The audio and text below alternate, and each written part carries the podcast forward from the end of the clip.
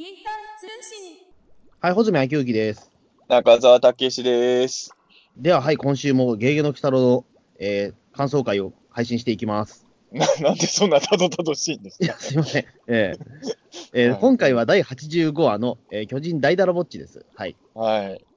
たどたどしかったのは、ただたどたどしかっただけなんですよ。なんかあ、、そうですね。特に何も言わないです。なんか俺の前回のピーチン通信みたいな、なんか小ネタが始まるのかなと思ったけど、そういうわけじゃなくて、本当にたどたどしかった。あすいません。俺一瞬何やってんだろうってちょっと今、我に返りました、今。えーうん我に帰らないでくださいよ。すいません。えー あの前回は俺でも我に帰ったのよ。あの、前回ピータン通信聞き返してるときに、あの、2時間38分ぐらい喋ったじゃないですか、前回、感想。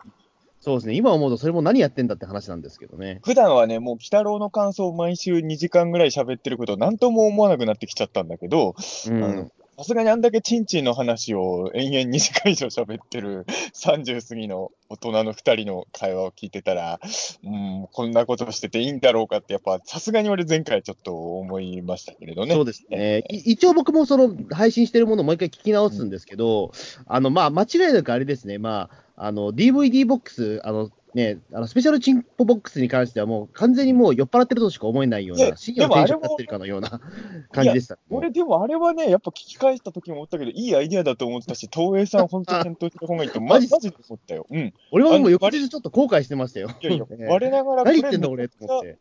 ビジネスマンとして、いいアイディアじゃね？ってちょっと本当思いいま だに思いますか？それもう1週間経ちましたけど。全然思う。あの、本当に売れる自信ある。スペシャルチームボックスは、俺、本当に。うん、だから全然俺はそこに対しては何とも思ってないですけど、あの、珍しく中澤武史がビジネスマン的な 能力を発揮してるなと、本当に思いましたけど、あの、昨日さ、あの、ええ細見言いましたけど、あの、小学館さんのね、あの、謝恩会に行ってて、あ、そうですね。今年も、はい、あの、参加さあの、まあ、せていただきまして小学館さんの謝恩会っていうか、コミック局の謝恩会なのかな？そうですね。小学館の中のコミック局の、はい。ええだから漫画家さんとかいろんな人、あの、まあ、サンデーとかコロコロコミックとか、チャオさんとか、あの辺のね、えー関係者の方がたくさん集まってたんですけれど、あのー前もなんかで話したことあるんですけど、僕があの、ライトノベル出してるガガガ文庫っていうね、あの、ライトノベルってあれ、文芸部じゃなくてコミック局なんですよ。と、これちょっと、そうですよね。ねわ、わかんない人は本当に、うんえだとそうなんだってなりますよね、やっぱり。うんえ俺も、俺も最初知ったときはちょっとびっくりしたもん。あ、文芸部じゃないんだと思って。コミックコミック局なんですよ。だからあの、あの、デスクの隣には、あの、普通にサンデーとかね。あ、そうか、この話、日照り紙の話の時に確かしたんだよね。ちょっとね、はい、してたと思いますけど。だから、はいあのー僕は扱いとしてはコミック局のところで本を小学館さんは出させてもらってるので、まあ、招待状いただいて、まあ、昨日も行ったんです。で、まあ、穂積からまた別ルートから、あの昨日、謝恩会来てたんですけれど、で、ちょっとなんとなく二人でブラブラもしたじゃないですか、しなある程度の時間は。まあ、個人的、ね個人行動が多かったけど、ところどころやっぱまあ顔見知りなんで、僕と穂積君で、えー歩いてる時間もまあまああったんですけど、で、何人か漫画家さんとかにもやっぱお会いして、うん挨拶するときに、あのーテレビ映画カテゴリーで同じテレビ映画カテゴリー、ポッドキャストで頑張っているあの漫画家の小泉智弘さんにお会いして、あ、えーそうですよね。え小泉さんはあのファミレス映画館っていうものをね、えうん。ポッドキャストのこのカテゴリー、テレビ映画カテゴリーでやってるんで、まあ、せっかくの共通点じゃないですか、僕らは漫画は描いてないから、あのそう僕ですね。らもテレビまあ、まさかそこにね、同じ、ポッドキャストやってる人がいることすらちょっと稀なのに、ね、まさか同じね、その映画カテゴリーの中の人がいるというのはね、ええちょっと僕も思わなかったので、ええここはやっぱあの僕らもテレビ映画カテゴリーでやってるんですよみたいな話をしとくべきだろうと思って、一応、そういう挨拶をしたときに、どんな番組やってるんですかって当然のように聞かれるじゃないですか。うん。で、まあ、あの、ゲゲゲの鬼太郎の感想を毎週90分以上喋ってる番組ですっていうね。なんかね、でもなんか俺それ言うときに、なんかもう最近ね、それが異常なことじゃないような気がしちゃってて、鬼太郎の感想毎週90分語ってる番組って普通なんじゃねえかなと思って。いやいやいや、そんなことはないですよ。やっぱね、り。なんか語るときにもう普通にそう紹介してしまう。だナチュラルに中田さんがそれ言ってるから、お大丈夫かと思ったけど、ええあの、ネタっぽく言うことじゃなくて、鬼太郎の感想を毎週90分言うのって、至って普通のことだなぁと思って。うん。まあだから、なんかそんなえ感じでね、あの、いろんな漫画家さんにも会えてよかったですよ。あの、鈴木先生の、あ作者の竹富先生とかにもお会いできたんで。そうですね、お隣にいらっしゃいましたし。竹富先生、あの、ムーミンですからね。えーああ。オカルト大好きなんで、そう、オカルトの話ちょっとできたんで嬉しかったなとも思いましたけれどね。はい。まあ、あの、あれなんだよね。だから俺、もうちょっと小学館のパーティー呼ばれるのが、あと何年だ？あと何年か早ければ、会場で水木先生と会えてたかもしれないんだよね。どうなんですかね、水木先生ってでも小学関係とは、まあ仕事はしてたけど、うん呼ばれるぐらいなのかな、どうなんだろう？いや、呼ばれるよ、そんな。あ呼ばれないわけないで。呼ばれないことはないのかもしれないけど、でも考えてるんですか？呼ばれないわけないじゃないですか。小学、あ、でも小学、まあ講談社のイメージはどうしても強いけどい、や、小学館は関係ないんですよ。あ水木先生、小学館でいっぱい本書いてるし、それこそ鬼太郎だってサンデーでも書いてたし、まあそうですね。まあ今はでも全部、大全集は全部講談社。今、コロコロコミックでだって鬼太郎載ってるんだから。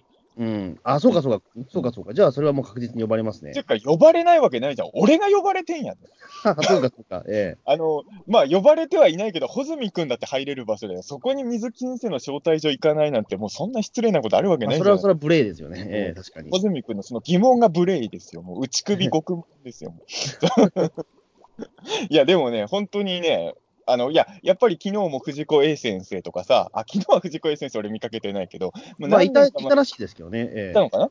あの、何年か前行った時は、まあ、広いから会場広くて人もいっぱいいるから、あの、なかなか、あの、いる人全員はもちろん目撃できないんですけれど、昨日、島本和彦先生とか目撃できたし、ね、まあ、すごい目立ちましたよね。やっぱベレー帽 ですから、やっぱり。ええあ、常にベレー帽なんだ、下本先生と思いましたけど、やっぱり、去年かその前は梅津和夫先生とかも見かけたりうん。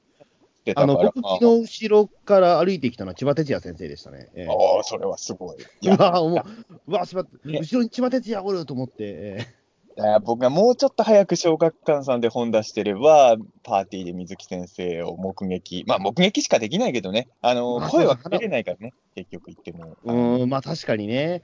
あの、ここで名前は出さないけど、僕と穂積君も一応知り合いのある人はね、長井剛先生とかに抱きつきに行ったりとかしてて、僕はもう本気で引いたし、もう本当にこいこの人と顔見知りであることを僕は本当に嫌だったんですけどね。えー。まあ、まあ、場所、場所が場所ですよね。例えば、うん。ななんだろう、あの、ま、街端で、街中でばったりだったら、もう全然うん。ね、あの、ファンですって言って全然いいいいし、僕も実際水木先生は、それで、あの、サインいただいたそれは全然いいんだけどさ、ええね。あのそういったちょっとビビジネスとのそのね、関係みたいなところだと、やっぱりファンですって、やっぱり自分からね、そのねミーハー心ではいけないですよね、やっぱりね。やっぱその難しいところで。ええやっぱ中澤穂積はなんかめめちゃくちゃやってるように見えて、その辺はわきまえてますからね。えでもやっぱりファンの先生とかいらっしゃるから、そういう時にやっぱりちょっとミーハー心出ちゃうのはああるんですよね、やっぱりそれはもうこの年。抱きついちゃダメだろ。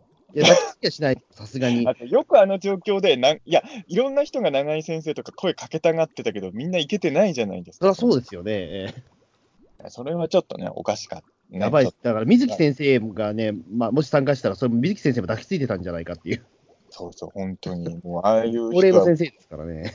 まあ、僕が呼んだわけじゃないけど、本当、来年以降、あの人はよ呼ばないようにしてほしいですね。あの人にもね。という、まあまあ、そういうことでね。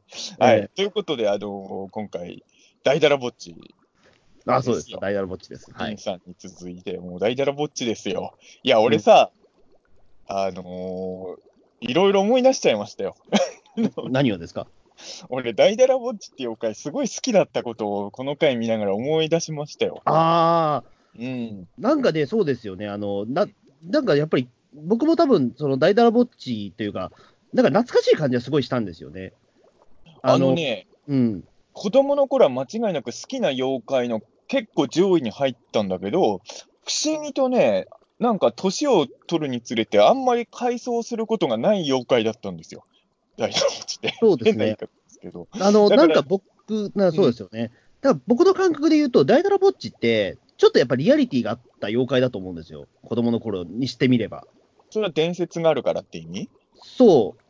で、あとその、リアリティ関東の妖怪だからっていうのもあって、ああ、まあまあ、そう。いやいや、なんかその伝承的にも残ったりとか、えまあ僕はあの今年出したの茨城の妖怪図鑑の中でも書いてますけど、まあ、実はそこ以外にもあるんだけど、あの大だらぼうとか大だらぼっちとか、まあ、巨人の伝説、茨城めちゃくちゃあってさ、えうん。で、まあ、一番有名なのが水戸なんですけど、あの、水戸にね、大だらぼうの像があるんですよ、巨大な。うん、まあ本物の伝説の大だらぼうと比べたら、それでも全然ちっちゃいんだけど、あれ、多分15メートルぐらいあるのかな、の像、うん巨人の像があって、俺、何も知らずに、多分なんかのどっか行くついでにうちの両親が連れてってくれたのよ。おお、ダイダイダラボッチの像に。ダイダラボーの像ね。あの、一応ね、うんそ、あの、そこの伝説だとダイダラボーっていう。棒なんだ。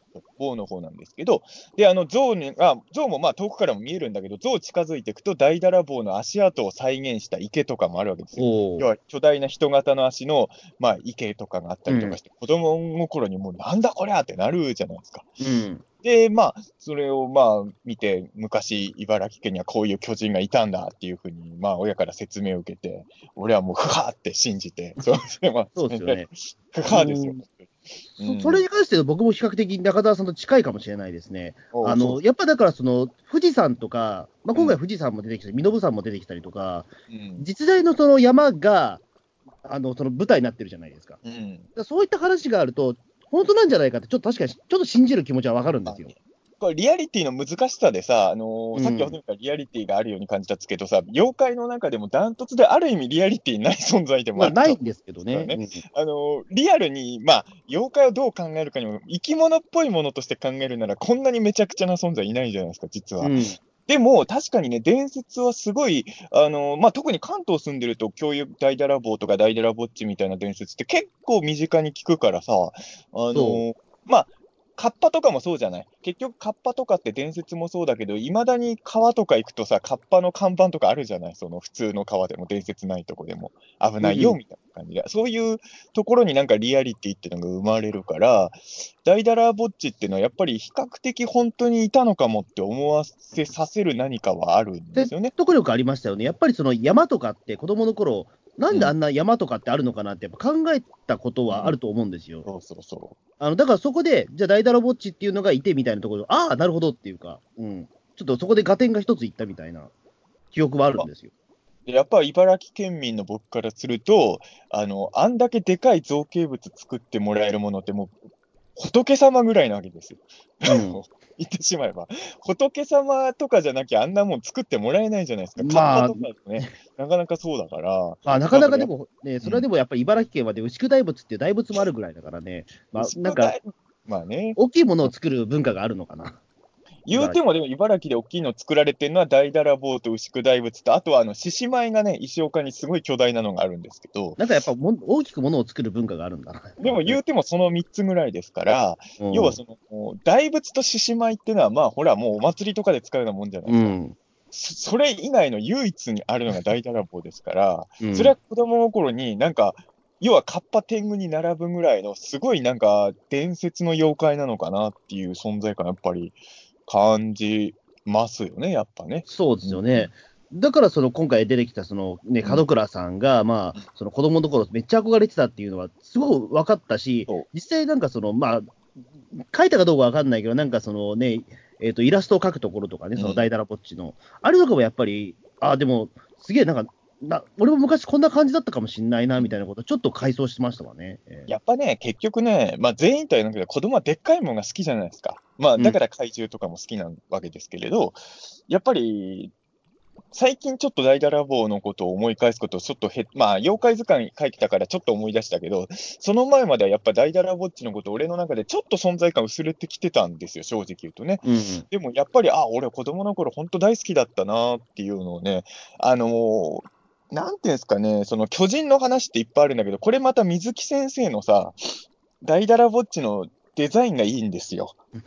あの、なんでしょうかね、まあ、大体でもなんかその、えっと、大だらぼっちのその伝説の本とかで書かれてる大だらぼっちって、本当になんか気の優しい大男みたいな感じですけど、うんうんまあ、水木先生の書いてるものは何でしょうね、これ、なんで言えばいいんだろう。えーもうこれ怪獣じゃないですか、やっぱり、ね。まあ、うんまあ、言ってしまうと、まあ、進撃の巨人ですよね、今風で言うとね。まあちょっとそれに近いところですから。進撃の巨人のモデルだったかもしれないですね、今思うとうね。ん、ちょっとやっぱり、ね、脳みそがないから、え ーちょっと知能がやっぱりちょっと遅れてる感じの、えやっぱりさ、あのーもちろんでっかいもん子供の頃好きなんだけど、まあ、前も言ったけど、俺は鬼太郎ファミリーで子供の時はさ、あの、塗り壁とか一旦木綿が好きだったっていうのはそれで、やっぱ、なんかたシンプルな人間型はでもちょっと面白くないなって子供の頃にやっぱ思ってた時に、水木先生の大だらぼっちは、もう異形の存在じゃないですか。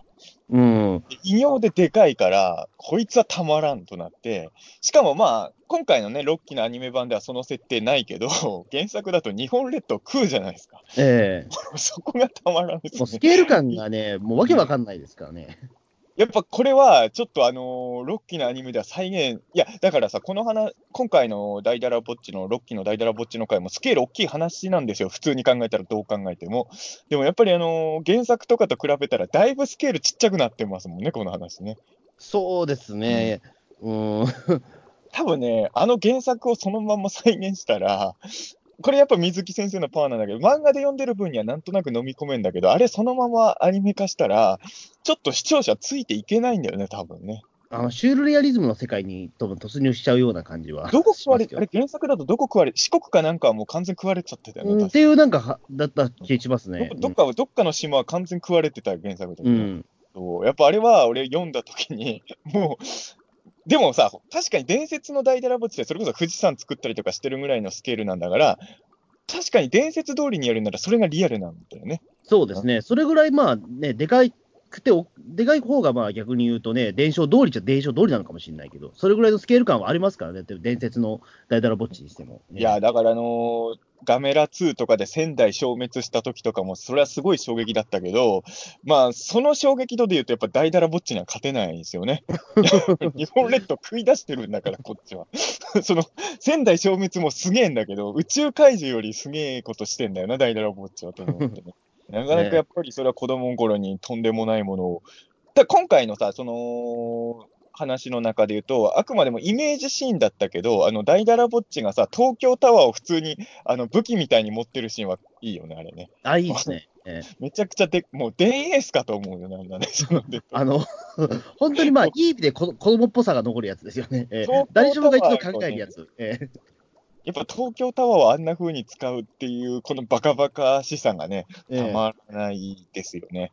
うん。いや、だから、いや、やっぱりね、絶妙な妖怪のキャスティングで、やっぱ今回、その研究家の門倉さんっていう人も、まあ、いろんな妖怪研究して、あれ、民族学者なんですかね、門倉さんって。まあ、その大学でずっとなんかね、なんかうん教授かなんか講師だかやってて、まあそれでまあ頭おかしいことの研究ばっかりやってたから、まあそれで追放されたっていう、まあ本当に昭和の怪獣映画の博士みたいな、あれですけど。ねメカゴジラの逆襲パターンでね。まあうん一応多分、ちょっとだけ擁護すると、あメカゴジラの逆襲よりは、あの、納得いって見れたのは、おそらく門倉さんが追放されたのって、あの、ロッキー鬼太郎って一応時系列的には微妙におかしい気がするけど、まだ2年経ってないわけでしょ、あの1話の時点から起きてることは。まあそうですね、はい。ええリアルな世界の中で。多分、門倉さんが追放されたのはもっと前のことだから、まだそんなに妖怪が本当にいるとは認知されてないうちにあれをやっちゃってたから追放されちゃったんだろうね、多分ね。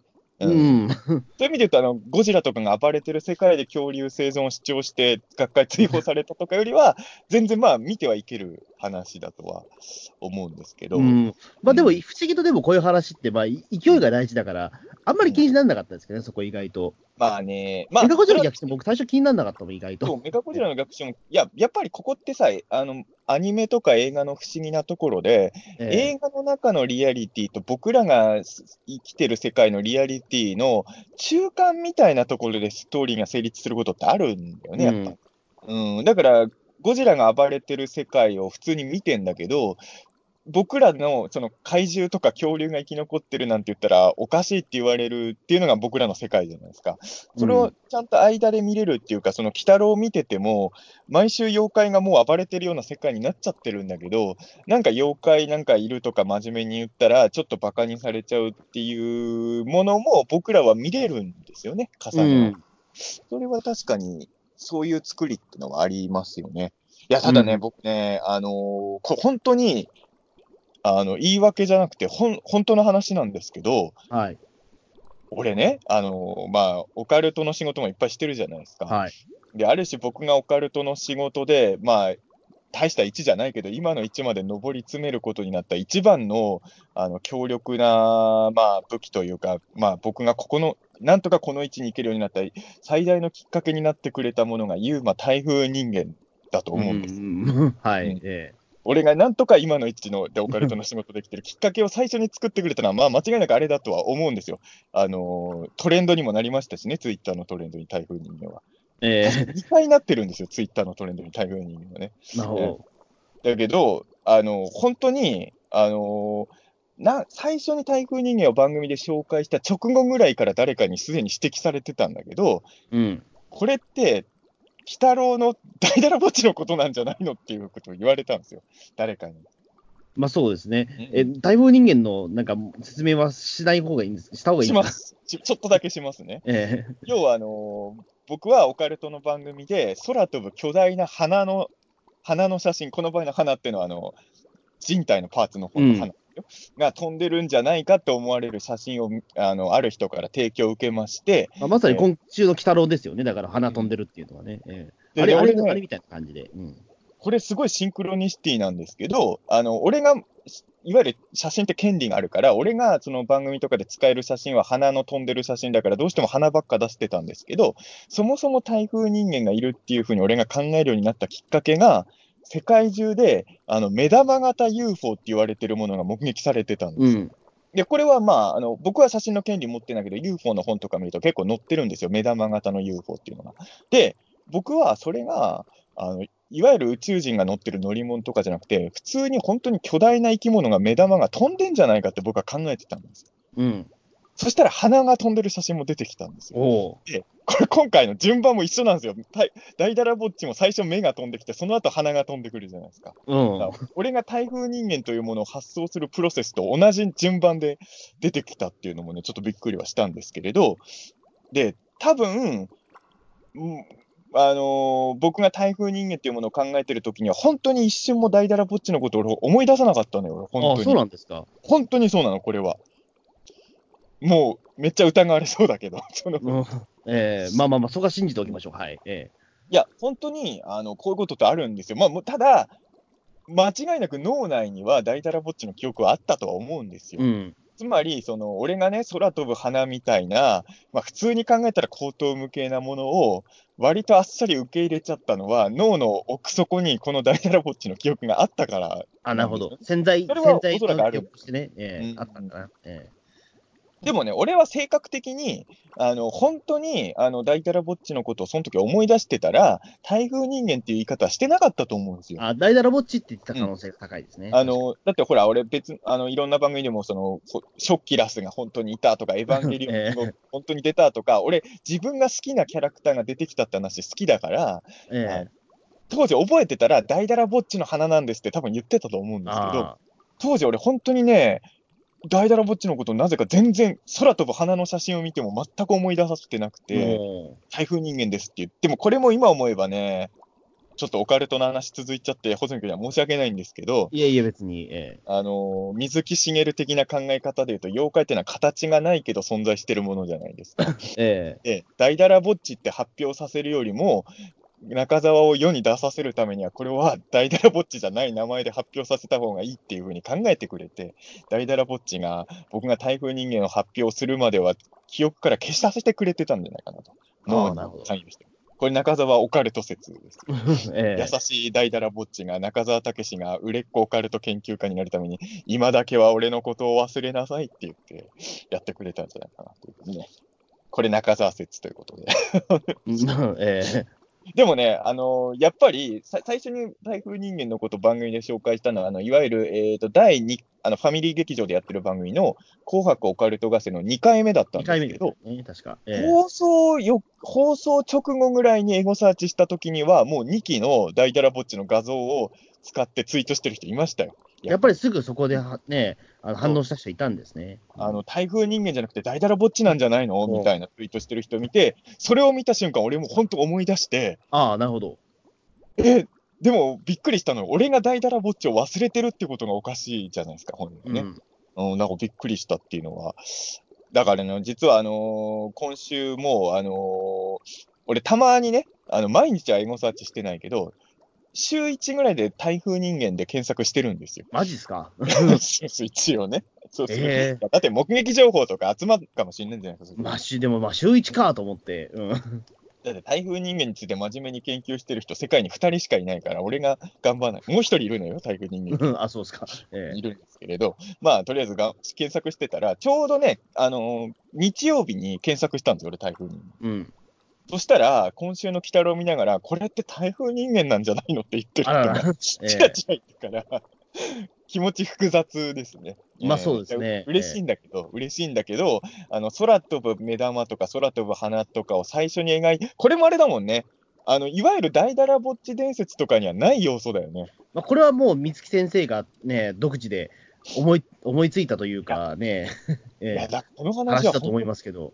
すごいよね。その、巨人が日本列島を食うとか、そもそも巨人の体のパーツがバラバラに飛んで合体するとかさ、あの、大だらぼうの伝説自体が確かにものすごい話なんだけど、それをさらにものすごいものにしてるじゃないですか、水木先生が。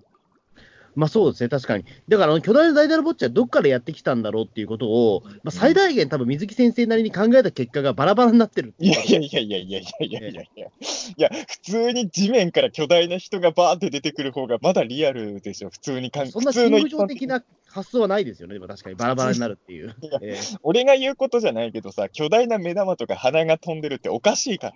ええうん。いや、やっぱり、でもそれを思いついてた水木先生は本当すごいし、まあ多分俺が脳内で、やっぱ水木しげるで育ってたから脳内にそういう DNA が組み込まれちゃって DNA とは言わない水木。DNA がね、水木 DNA がもう脳内に組み込まれちゃってたから、俺はもう何食わぬ顔で台風人間とかプレゼンして、オカルトの仕事をもらえるようになったんだと思うと、なんか、なんか感慨深いなと思いながらね。いや、俺でもね、思ったんですよ。あのー今回、門倉さんがね、大ダラぼっちにすごい思い入れあるじゃないですか。うんで、あのー僕の中ではやっぱりね、あの申し訳ないけど、ちょっと見ながらどうしてもやっぱ台風人間のことも思い返しちゃうわけですよ。うん。台風人間の研究をして、学会から追放されて、でも台風人間が大好きみたいな、あの、もうすごい門倉さんと自分を重ね合わせちゃったんですよ。ええで、最終的には俺自分で台風人間を殺すことになっちゃうみたいになって、なんかあのーなんですかね、俺わかんないですけど、この話の見ながら、門倉に感情移入してた日本人ランキングトップ10に入ってる自信あるよ。本当に。空飛ぶ巨大な花のことを真面目に発表して、世間から笑い物になってる人って世の中にあんまいないですからね。まあ、それはいないですよね。うん。だから俺、多分日本で門倉にかん、門倉さんに感情移入してる人、トップ10に多分入ってるって 本当に、本当に。いや、でも感動するね。やっぱなんかなんか空飛ぶ巨大な花ってやっぱいいビジュアルだわ。うん。そうですね、まさかだって、えっと、番組開始ろ、ね、だって、9時6分の時点で鼻が飛んでましたからね、うん。あ、もう飛んじゃうんだと思ったけど、ええいやー、なんかでもさ、今週さ、なんか、すごいそ、なんかさ、鬼太郎っぽい鬼太郎じゃなかった？あの、特に最初のテンポは鬼太郎ですね、本当に。ええきたあ、あのー鬼太郎見てるなっていう感じのテンポでしたね。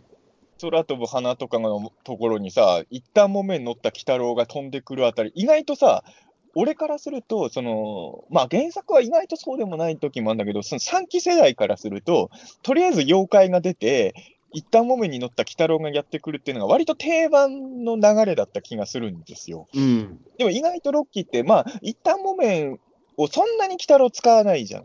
実はそうなんですよね。移動手段としても実はあんまり使ってないので。なんかね、まあ急に現れたりとかカラスとか使うから、うん、その、なんかね、妖怪が出る速度と一旦木綿に乗った鬼太郎が、しかもその妖怪の感想の言い方とかも、なんか、あれ、なんか懐かしの鬼太郎って感じが今週すごいしたんですよね。うん。で、ね、今回、まあ例によってね、えー某1名を除くファミリーがね、全員集合もね、してました、そうなんですよね。ええまたで、まあ、その某某1名を除く人たち以外は、まあ、本当に大活躍をしていたので。ええ前もあったよね、某1名が出てこない回。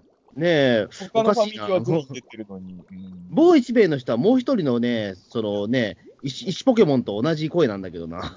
うんそろそろもう名前出してあげましょうかね。えいや、あのーでもさ、あのー俺思ったんですよ。あのーよくね、ピーターン通信の中で、あのー、鬼太郎はこの時に、ま、大体猫姉さんと一緒に行動してるじゃないですか。うん。なんでこの時に仲間連れてこなかったんだっていつも思うし、僕がい前一番名前を出すのは、砂掛けババアを呼んどくべきだったってよく言うじゃないですか。ええあそこで下書きがいたらっていう。ええ砂かけババアさえいればなんとかなってたかもしれないのにってよく思うんだけど、今週に関して言うと、俺ね、一番呼ぶべき仲間が塗り壁だった気がする。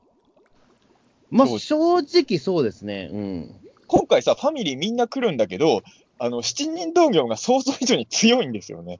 え意外とあのファミリーたちも止めれないじゃないですか。えうん。で、俺ね、今回の七人同業の戦い方見てると、一番なんか対抗できそうなファミリーが塗り壁だった気がするのよね、正直。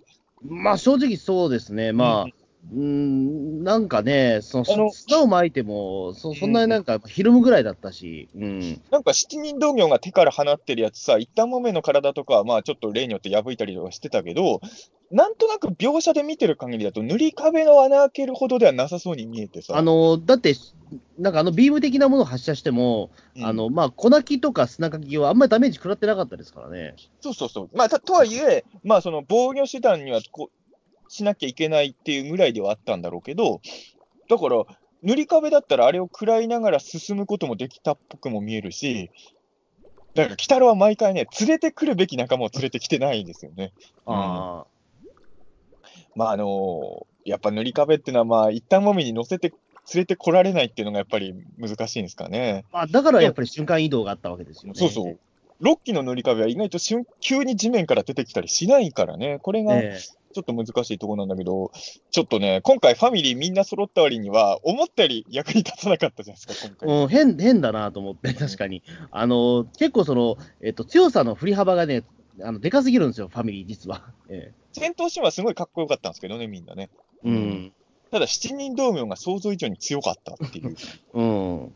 でね、うん、ちょっとそこが強かったといえばさ、今回やっぱりあのーやっぱシュノボンですかね。ああ、そうですね。シュノモンもね、あのーまあ、強い強いというのは、なんか前々からなんかそのね、話としてあったわけですけども、あの、ヌッペフホフの回見てても、なんか今回のシノブは強いの匂わせる描写もあったしね。うんあの、ただ今回本当に鬼太郎と差しで勝負して、ここまで強いとは俺は思ってなかったっす、今回のシノブ。そうですね。だって言ってしまうと、シュノボンの方は、あの、まあ、本当に格闘漫画にありがちな、もうこっから一歩も俺は出てねえぞっていうやつですからね。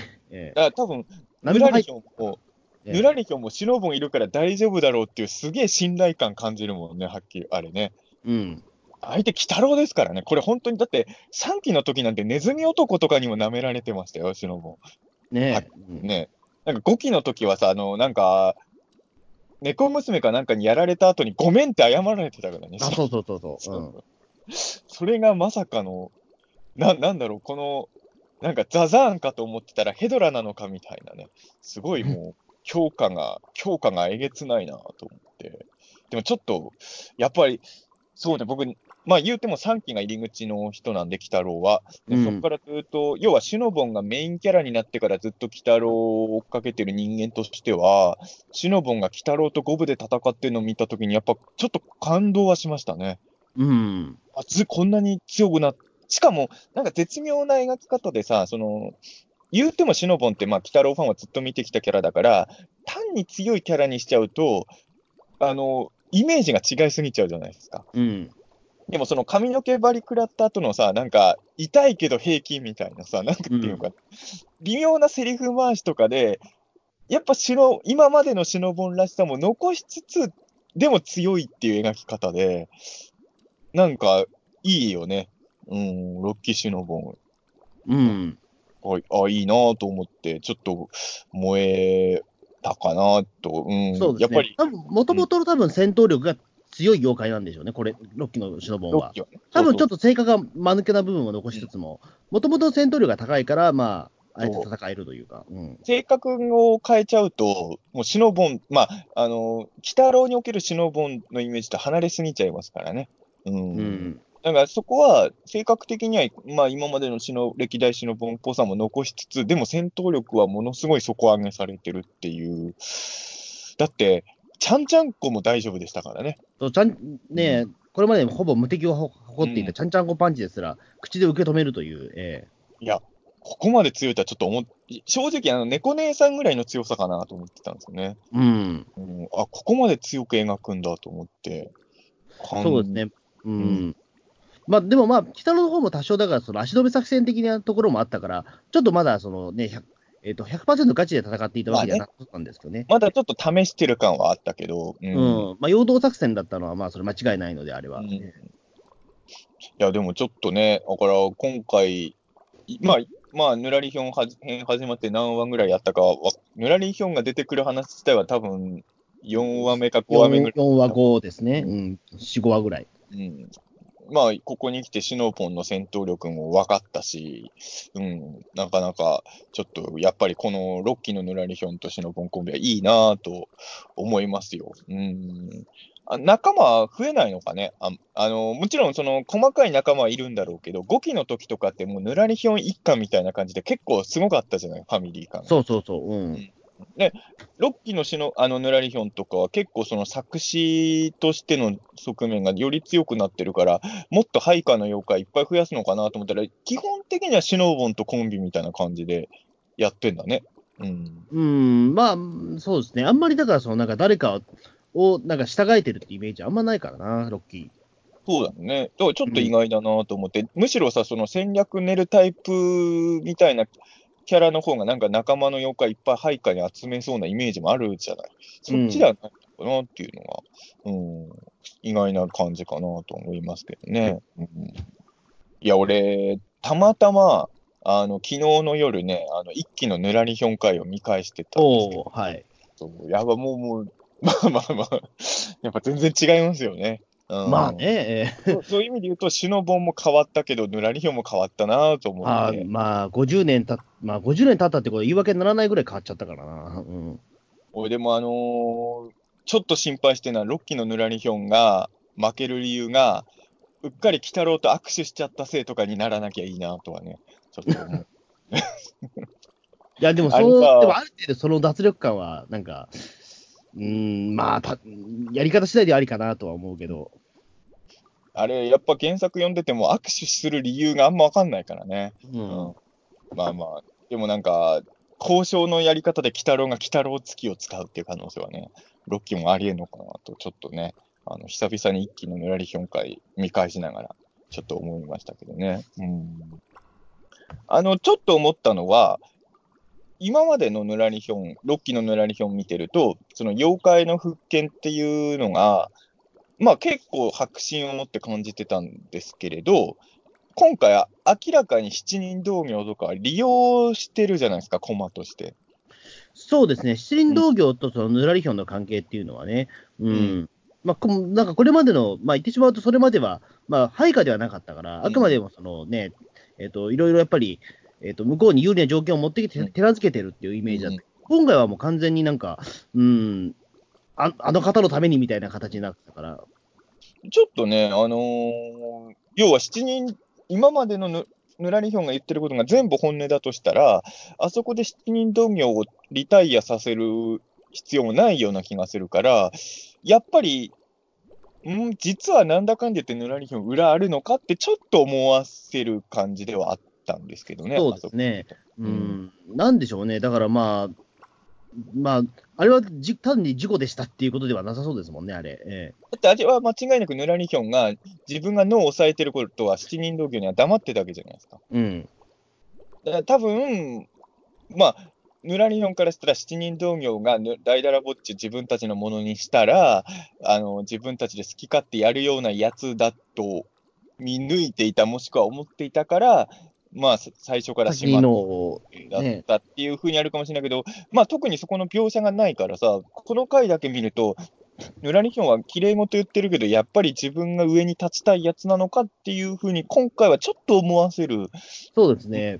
今回のぬらりひょんは、まあ本当に、だから、ああの話、今回の話だけ見ると、本当にまあ、悪役、うんしてる悪役だなっていうのは。まあうんその辺も多分ね、今週の鬼太郎が、なんか僕らのよく知ってる鬼太郎っぽかったり、理由の一つのような気もするんですよ。ぬらりひょんも、あのもちろんシノボンとかめちゃくちゃ強くなってるけど、割と今までのアニメに出てきたぬらりひょんに今回ちょっと近いじゃないですか。うん。うん、鬼太郎の作戦にも結果的にはやられてるわけですし、やられてるっていうか、まあ、今回一応事実上作戦失敗の話じゃないですか、ぬらりひょんからえうん、なんかその辺は、うん、いつもの鬼太郎感を感じた理由なのかなとはただまあ、作戦失敗した後にやっぱ慌ててないあたりが、まあ、ロッキーのぬらりひょんなんでしょうけどね。そうですね。まあ、ね、まあ、そこで、まあ、シノボンが、うわ、待ってください、ヌラリヒョン様って言いながら走ってくるのは、まあ、よく3期、4期、5期で見たなっていう。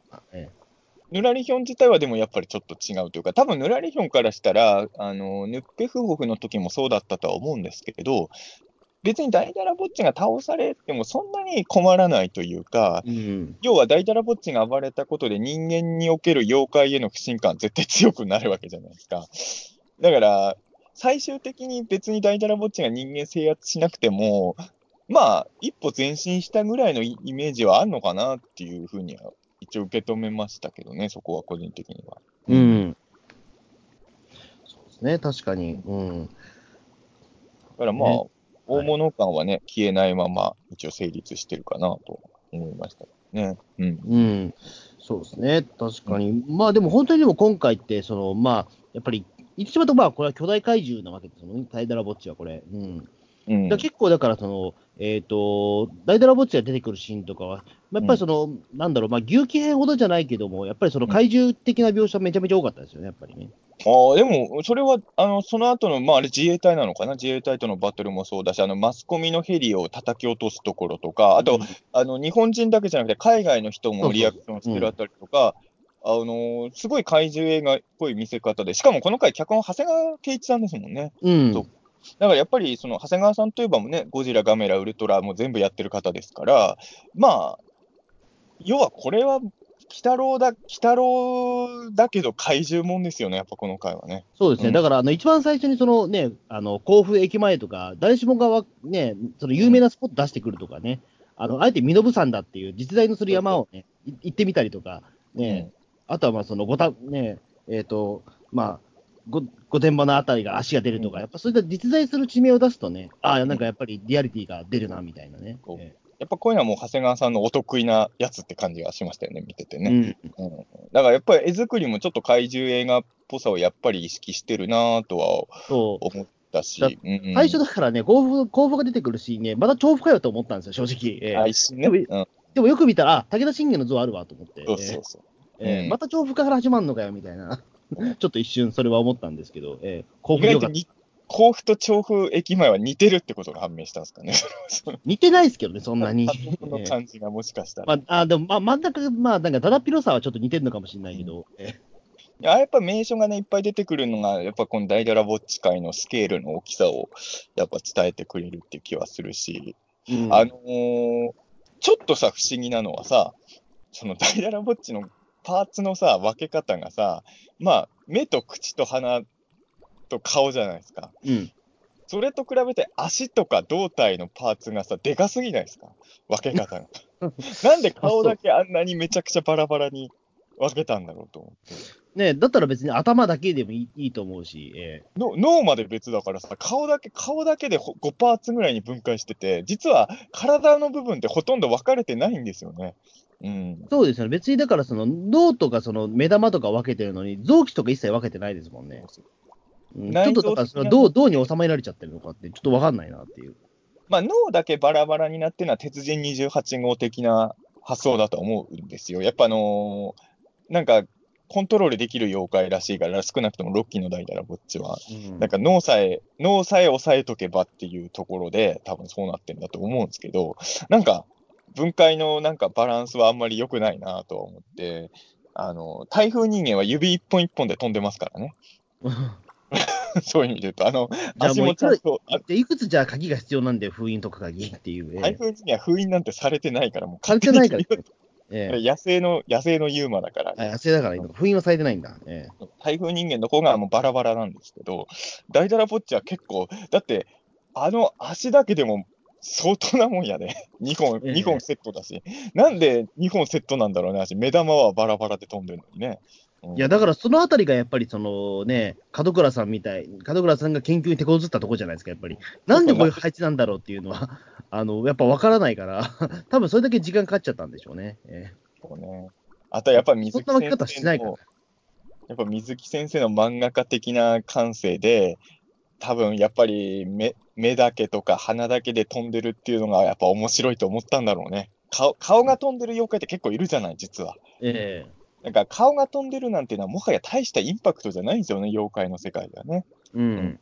それを思った時に水木先生が、俺ね、これあくまでも仮説ですけど、水木先生最初に連想したのは花のような気しますよね、やっぱね。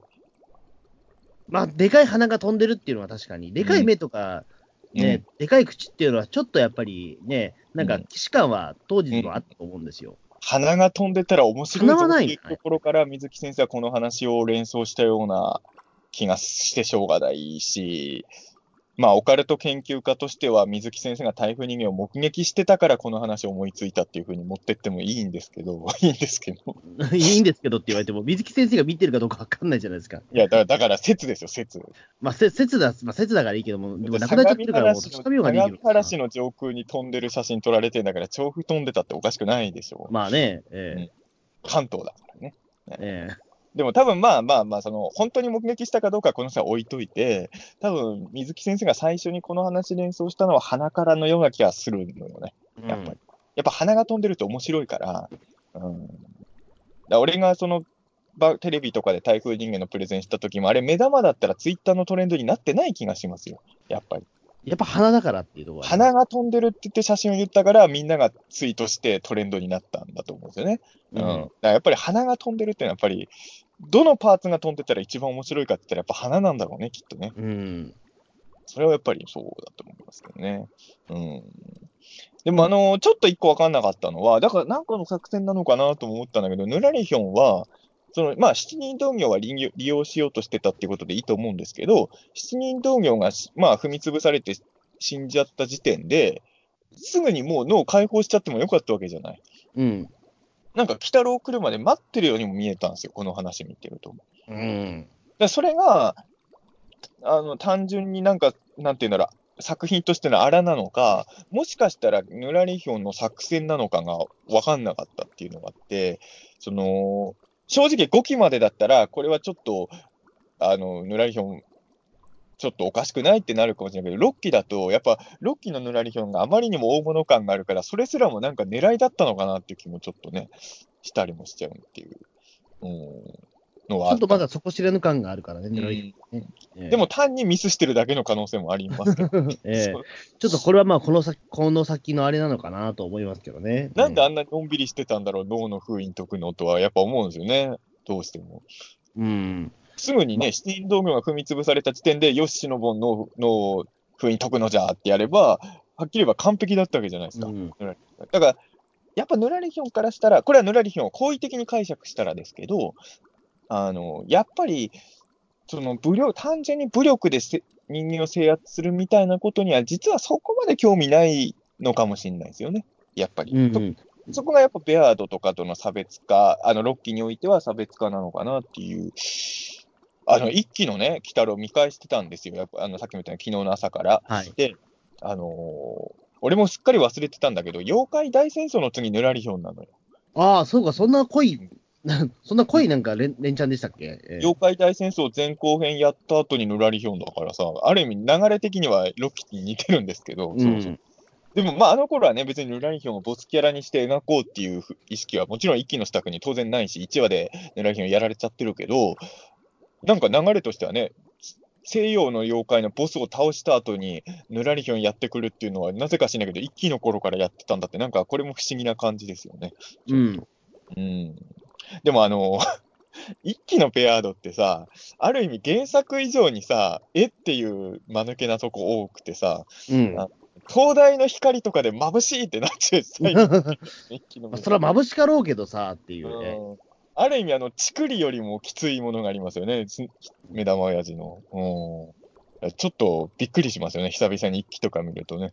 あのーやっぱ6期とかでヌラリヒョンもベアードもすごい大物感が出てるじゃないですか。うん。一期見るとどっちも可愛いもんね、やっぱね。うんちょっと可愛げがあった、あんな可愛げがあった二妖怪が今、6期ではこんな強者感出してるんだっていうのがね、思いますね。ねうん。ね。うん。うんまあ、じゃあ、そろそろお便りとかいきまあ、すか？お便り。来ますよお便り来ますじゃあ行きます。はい、はい、ええはい。じゃあ、えっと、お便りいっていきましょうか。はい今回は結構いただいてますもんね、結構。はいえーえーっと、ウルトラゼロさんからです。えーっと、鬼太郎85は主張。恋はたけしでソーナンスな研究者の巨大なものに憧れ、えー研究する気持ちはわかる分ラス、ラストの脳に一撃は切ない気持ちになった。ウルトラ Q のような話を連想させるのは、脚本が平成ウルトラシリーズやグリッドマンを手掛けた長谷川圭一さんならではだろう。さよなら、大ダラぼっち。妖怪の復権と言いつつ、新道業の、えー犠牲や大ダラぼっちによる被害は最終的に人間だけは収まらなかったであろうことから、ナルヒョンの根底は、これまで同様、鬼太郎にとって許すことができない存在であると判明し、シノボンは強いという話通り、簡単には太刀打ちできない相手で期待が膨らむ。次回は先決のクリスマス。何者か不明だったが、きっとサンタクロースや西洋の悪魔であろう。えー日朝や鬼太郎を見て過ごすのもいいが、クリスマスは鮭を食え、チキンの代わりに鮭を置いていくぜ。ってことでね、はい。うんまあ、僕はあのウルトラゼロさんが織り交ぜてる小ネタ全部一応分かりましたけど、分かん。鮭を食えも一応わかりますよ。えあの、ええ最初はポケモンですよね。え最初はポポケケモンです。はい。ええモンから始まって最後はルパパとで締めるというね。はいえーもうあの、なんだ、この日曜日感がすごいですよね。ポケモン、あ、そうか、ポケモンも日曜か、今ね。今、日曜日な移動してきたんでしょ？ちいまる子ちゃんの裏番組になったんで。日曜の番組のネタをとにかく詰め込んだウルトラゼロさんの感想で。あ、あのさ、そう、長谷川圭一さん脚本っていうことで言うと、さっきちょっと言い忘れたことは、あの、まあ、これは脚本のアイディアなのか、それとも演出で付け加えたとこなのかわからないんですけど、その、ダイダラボッチの脳を門倉さんが破壊するときに、ダイダラボッチがみんなと仲良しにしてる、なんか子供のタッチで描かれた絵が一瞬インサートされるじゃないですか。うんあれも、あの、僕からすると、あの、長谷川さんがウルトラマンガイアとかでもやってた、僕は僕そこでめちゃくちゃ泣いちゃった思い出があるんですけど、高校生の時に。うん。あの、ウルトラマンアグルっていうね、そのはいはいはいはい。まあ、人人類は地球にとってのがん細胞だみたいなね、まあ、あの頃はそういうパターン多かったじゃないですか。うんそういう思考を持ってるウルトラマンが出てくるときに、その、まあやっぱウルトラマンだからね、アグルもね、なんか子供がウルトラマンを信じてるみたいな絵が出てくるシーンが一瞬あるんですよ。で、それが結構ね、見せ方がすごい上手くてグッとくるんですけど、なんか子供に、なんか巨大なキャラクターの絵を描かせることで感動をさせるみたいなね、テクニックがね、まあ今回のに関して言うと、あの、本当一瞬入るから、あれ、脚本に書いてあったアイデアかどうかちょっとわかんないんですけどね。でもうんあの、門倉さんがおそらく描いたであろう子供の時の絵が入るかどうかで、この話って全然重みが変わる気がするんですよ。あの一瞬すごい大事だなと思って。そうですね。それまでは言ってしまうと、せまあ、説明というか、そのセリフでしかなかったので、そうそうやっぱりだから、どれだけその、ね、なんでこの人はそんなにね、えっ、と、門倉さんはの、ね、大ダラぼっちにそこまで肩入れしてるのか、やっぱ分からなかったからね。うんうんでもあの絵見たら分かっちゃうじゃないですか。あれ見たらもう一発でしたからね。うんやっぱり、まあ、妖怪でも怪獣でも何でもいいけど、やっぱ子供の頃って思い入れあるやつありますからね。うん。うんそれを引っ張っていくっていうのはやっぱあるし、まあね。まあ、それでやっぱり自分の手でね、それで、まあね、壊してしまうというか、の、やっぱりその皮肉もありますよね、やっぱり。え絶対だから今もね、台風人間の絵描いてる小学生いるんだから。えだからその、さ小学生がまあもしかしたら将来的にその台風人間殺しちゃうかもしれないけども、え俺の番組見た悪影響で台風人間大好きになった子供が 絵描いてるんだから多分ね。そういうことをや考えるとしみじみしちゃってさ、やっぱりさ。うんえそうですね。だからまあ、だから門倉さん的には、だからあれなんでしょう、だからその、まあ、ななんでしょう、理想郷の守り神っていうふうに言ってたから、まあやっぱりそういったうん思いでやってたんでしょうね、ずっとやっぱり。伝説上も大ダラボーの伝説って悪役として描いてる話ってほぼないじゃないですか。うんんだからまあ、その、このロッキーの世界における大ダラボッチの伝説、少なくともさ、俺らが知ってる大ダラボーの伝説は体のパーツバラバラに飛んでないまあ、からさ、うんそ まあ、そうですね。え その、この鬼太郎の世界における門倉さんが研究してた大ダラボッチの伝説っていうのはようわからんのですが、えうん、でもまあ、おそらく僕らが知ってる大ダラボーとかの伝説と一緒で、多分いい存在だったんでしょうね。で、うんおそらくこの世界の作品の中から解釈すると、今までも脳を使ってた人が、大ダラボを操れてたんだろうけど、今まではありがたいことに、その、なんていうんだろうな、その私利私欲とかのために使う人が大ダラボを動かしたことはなかったんでしょうね、この世界。で、今回ね、ほら、原作通りなの、一応大ダラ教団とかも出て、あの、言葉上は出てくるじゃないですか。多分大体教団ですよっていうね。ええまな まずだから、そのテレビ見てる人は何それですよね、でもあれ。確かにその原作とか過去のアニメ知らない人からしたら大、しかも、しかもすぐに違うって言われちゃうから、あの大体教団ですよ、安心してくださいよっつって、違う、大体教団なんかじゃねえよって言われて、大ダラ えーって教たんじゃないって言われてもさ、そうなんだよね。あの、6期しか見てない人はもう、いきなりわけわかんない単語出されて、いきなり違うって言われるっていう、もうすごいテンポだよね、ここね。ええそうそうあれはもう、過去の見てる人のためのサービスですよね。ええで確かに俺らも、大だら教団だと思って見てたじゃないですか。そうそうそうあれだかえあの、過去の鬼太郎見てた人への驚かせポイントですよね。大だら教団だと思ってたでしょ、実は、みたいなね。七人同業だったんです、みたいな。確かに僕も引っかかりましたもん、あれはね。ええだからちょっと面白かったですね、あの、大だら教団の使い方はね。うん。いや、だから、あのロッキーの世界では大だら教団の人たちもいたんでしょうけど、あのみんな多分その、人々、民の生活を豊かにするために使ってきてたんだろうね、教団の人たちも。う。うんん。だから門倉さんも大だらぼっちがそんな悪いもんだったら一切思ってなかったっていうね、切ない話ですよ。だから今回はさ、完全にヌラリヒョンが悪いんですよね。まあ、本当にだって、大だらぼっちもね、これはもう完全被害者ですからね。あのー怪獣映画っぽいから思うの、俺、個人的にはさ、そのなんかキャラクターが死ぬときに、あの金色の光での粉粒子みたいにわー、ふわーってなるのが、正直言うとそんなに好きではないんですよ。あのー大だらぼうとか、今回の大だらぼっちとかも、それこそ巨神兵みたいにもうドロドロにブワーってなるような、え本当はえ見たいんだよ、本当はね。まあ、まあ本当はね。正直、巨神兵よりもはるかにでかいから、あれがドバーってなると、それだけで死者とんでもない数になりそうだからできないっていう事情もあったのかもしれないんですけど、ただ、最後のね、あの、最後夜になってるじゃないですか、この話。うん。金の粒子がなんか夜の空にわーってなってる時にちょっとビオランテ感があって、その、ええまあ、ビオランテ感は結構ありましたね。こんなに怪獣映画濃度が高い回だとさ、夜の空に金色の粒子がふわふわ舞ってるとこ見たらさ、もうこう完全ビオランテじゃんと思っちゃってさ。まあ、今回に限っては金の粒子が飛び交う演出も悪くないかなと、最終的には、うん思いましたけどね。うん、ね次のお便りお願いします。はい。えー小太郎さんからです。はい。大だらぼっち会主張、ヌッペホフ会の会の、えー強さの片鱗を見せていたシノボンですが、ロッキーの彼はマジで強いんですね。えー以前から、お前の敵はこの俺だけの敵だとし予想はしていたのですが、本当にそのままのセリフを言ったので笑ってしまいました。えー言いますよね。007とかの、007とかの映画で出てくる頭脳系のラスボスのボディーガードで、えー脳筋マッチョな、お前の相手はこの俺様だとか言ってすごい手こずら手こずらせてくるやつ。痛いけど効かねえぞというのもいい塩梅の強さで、これからもロッキーのシノボンを楽しみ見ようと思いました。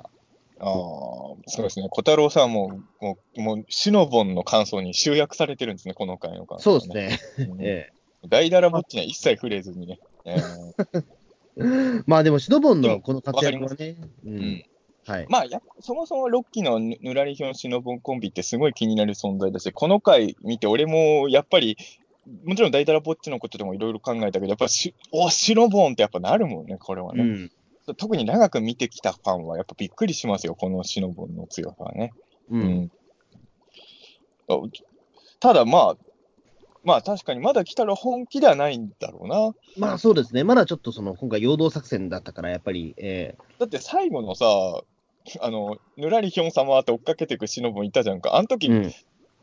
逃げてるようにも見しのぬらりひょんとシノボン、後ろから来たらは狙撃しないんだな、ずっとなんかもう、黙って見てるだけでしたから、追っね。かけていけばいいじゃんってちょっと思いますね。うんうん、黙って見てるから、あれってはちょっと思いましたけどね。うん、あの、さっきのさ、すみません、ウルトラゼロさんの感想一個飛ば、ちょっと思い出したんですけど、はい。次回、次回、俺、あの、ウルトラゼロさんは西洋妖怪かって予想してるんですね、サンタの。うん。俺は多分、多分日本妖怪だと予想してる。まあ僕も日本妖怪だと思います、多分ね。この辺でも多分、後の感想でもそこ触れてる人いるのかな？だったらそこでやりますか。じゃあ次の、えーええお便りいただきますね。えー、アン階段リードさん、はいはい。えー、ピータン通信とゲゲゲ、うんえーお揃いの衣装を決めたマニアックな皆さん方が、台風人間っぽいノーパン巨人さんを応援する回見た。うんえー私は2期の彼らの掛け声が好きなんだよね。えんやこらみたいなあれ。えー脳みそ攻撃せざるを得なかった巨人好きのお方が、これからもずっと妖怪を愛してくれることを願うわ。うんということでね、えーやっぱりアンさんも台風人間っぽいと思っちゃったんですね。でも、うんアンさんって、鬼太郎の中でも2期が一番好きな人だから、その2期派の人も、もはや台風人間っぽいって言ってるのは、ちょっとどうかなっていうのもね、ありますどね。えそうですね。確かに、だからその脳みそ攻撃はでも結構、ね、今やってくれると思わなかったですねー。うんうん、結構、んあの、なんか演出的に結構限界かな、ギリギリかなと思ってたけど、意外とちゃんとやってくれたので、まあ原作ではね、その鬼太郎の手が脳みそに、あの、潜り込んで脳みそを破壊するっていう、なかなかえぐい描写でしたけど、ええねやっぱりでも脳みそってさ、なんか子供って脳みそ好きじゃないですか？まあ脳みそ、まあ好き、好きは好きですね。うん。なんか脳みそってなんかね、あの脳みそをモチーフにしたキャラクターも多いし、あの脳みそのグッズって意外と多いじゃない、なんか。うん。ねやっぱなんか心惹かれるものがあるんでしょうね。あのーなんでしょうかね。えっと、心臓の次に大事なものというか、うんなんか心臓よりはちょっと可愛せ、可愛げがあるというか、うんでも心臓はあんまりキャラクターにならないじゃないですか。脳みそはキャラクターになるのは、うん。脳みそグッズのが多いと思うんだよね、多分ね。俺もだって脳みそのポーチとか持ってたもうん。ん。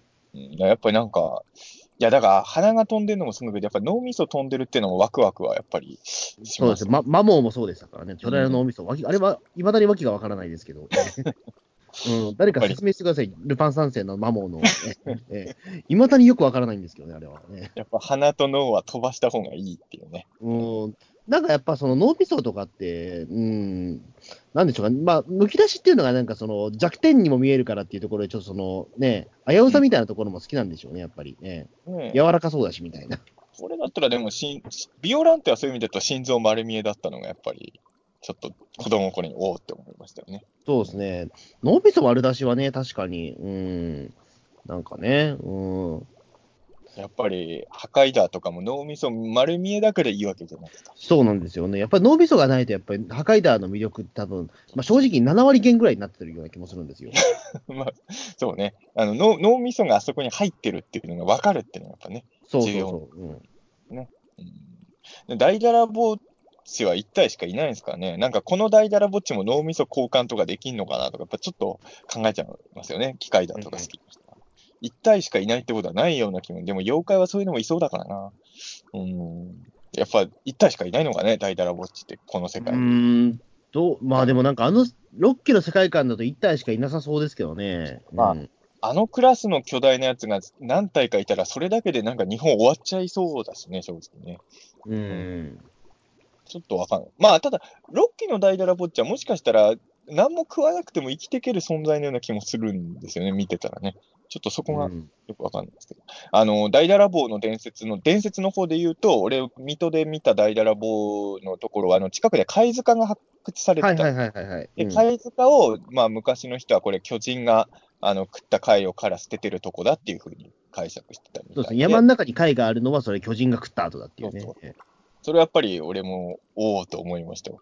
それなんか、か、そうです。説得力あるんですよね。うんええそう、なんかね、そうね、巨人が食ったって方が、なんか、そそうだな。あの、民衆がそそこに貝殻捨ててたってより、なんか、なんとなくリアルの感じが当時しちゃったんですよね。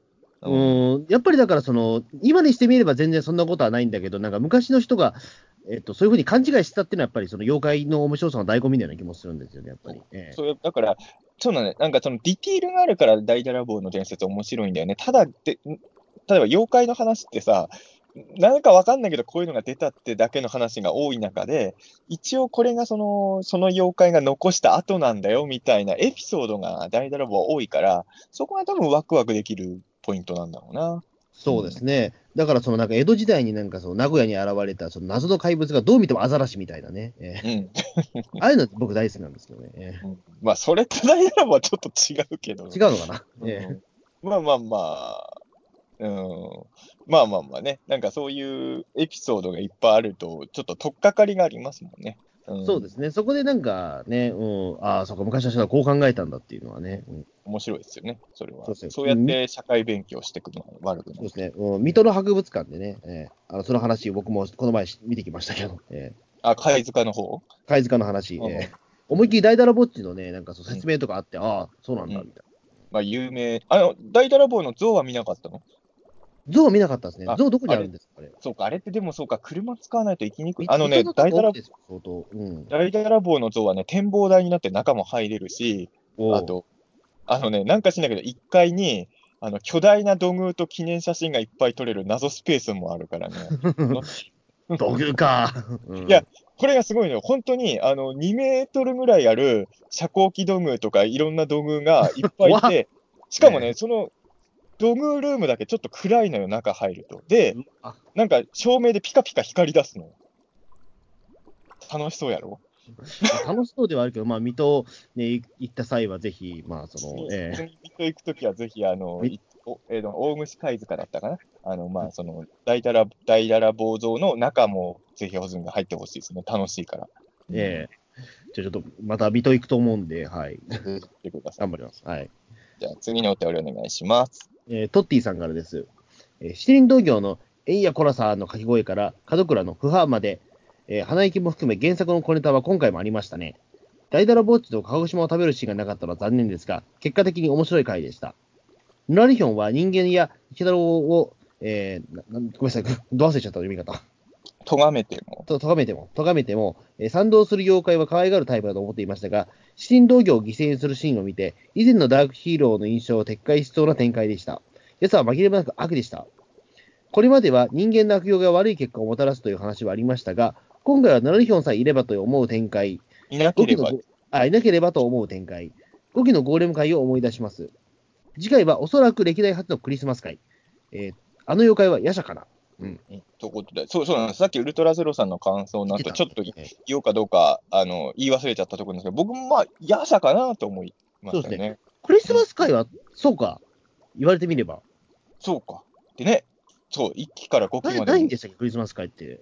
5期の時もなかったんだっけ？そうか、俺も、でも言われてみれば確かに鬼太郎のクリスマス会って頭に浮かばないわ、浮かばないわ。でも、そうですよね。でも、プリキュアとか毎回クリスマス会やってることを考えると、ね、やっててもおかしくなかったんですもんね、確かにね。うん。バレンタインとかはやってんのにね。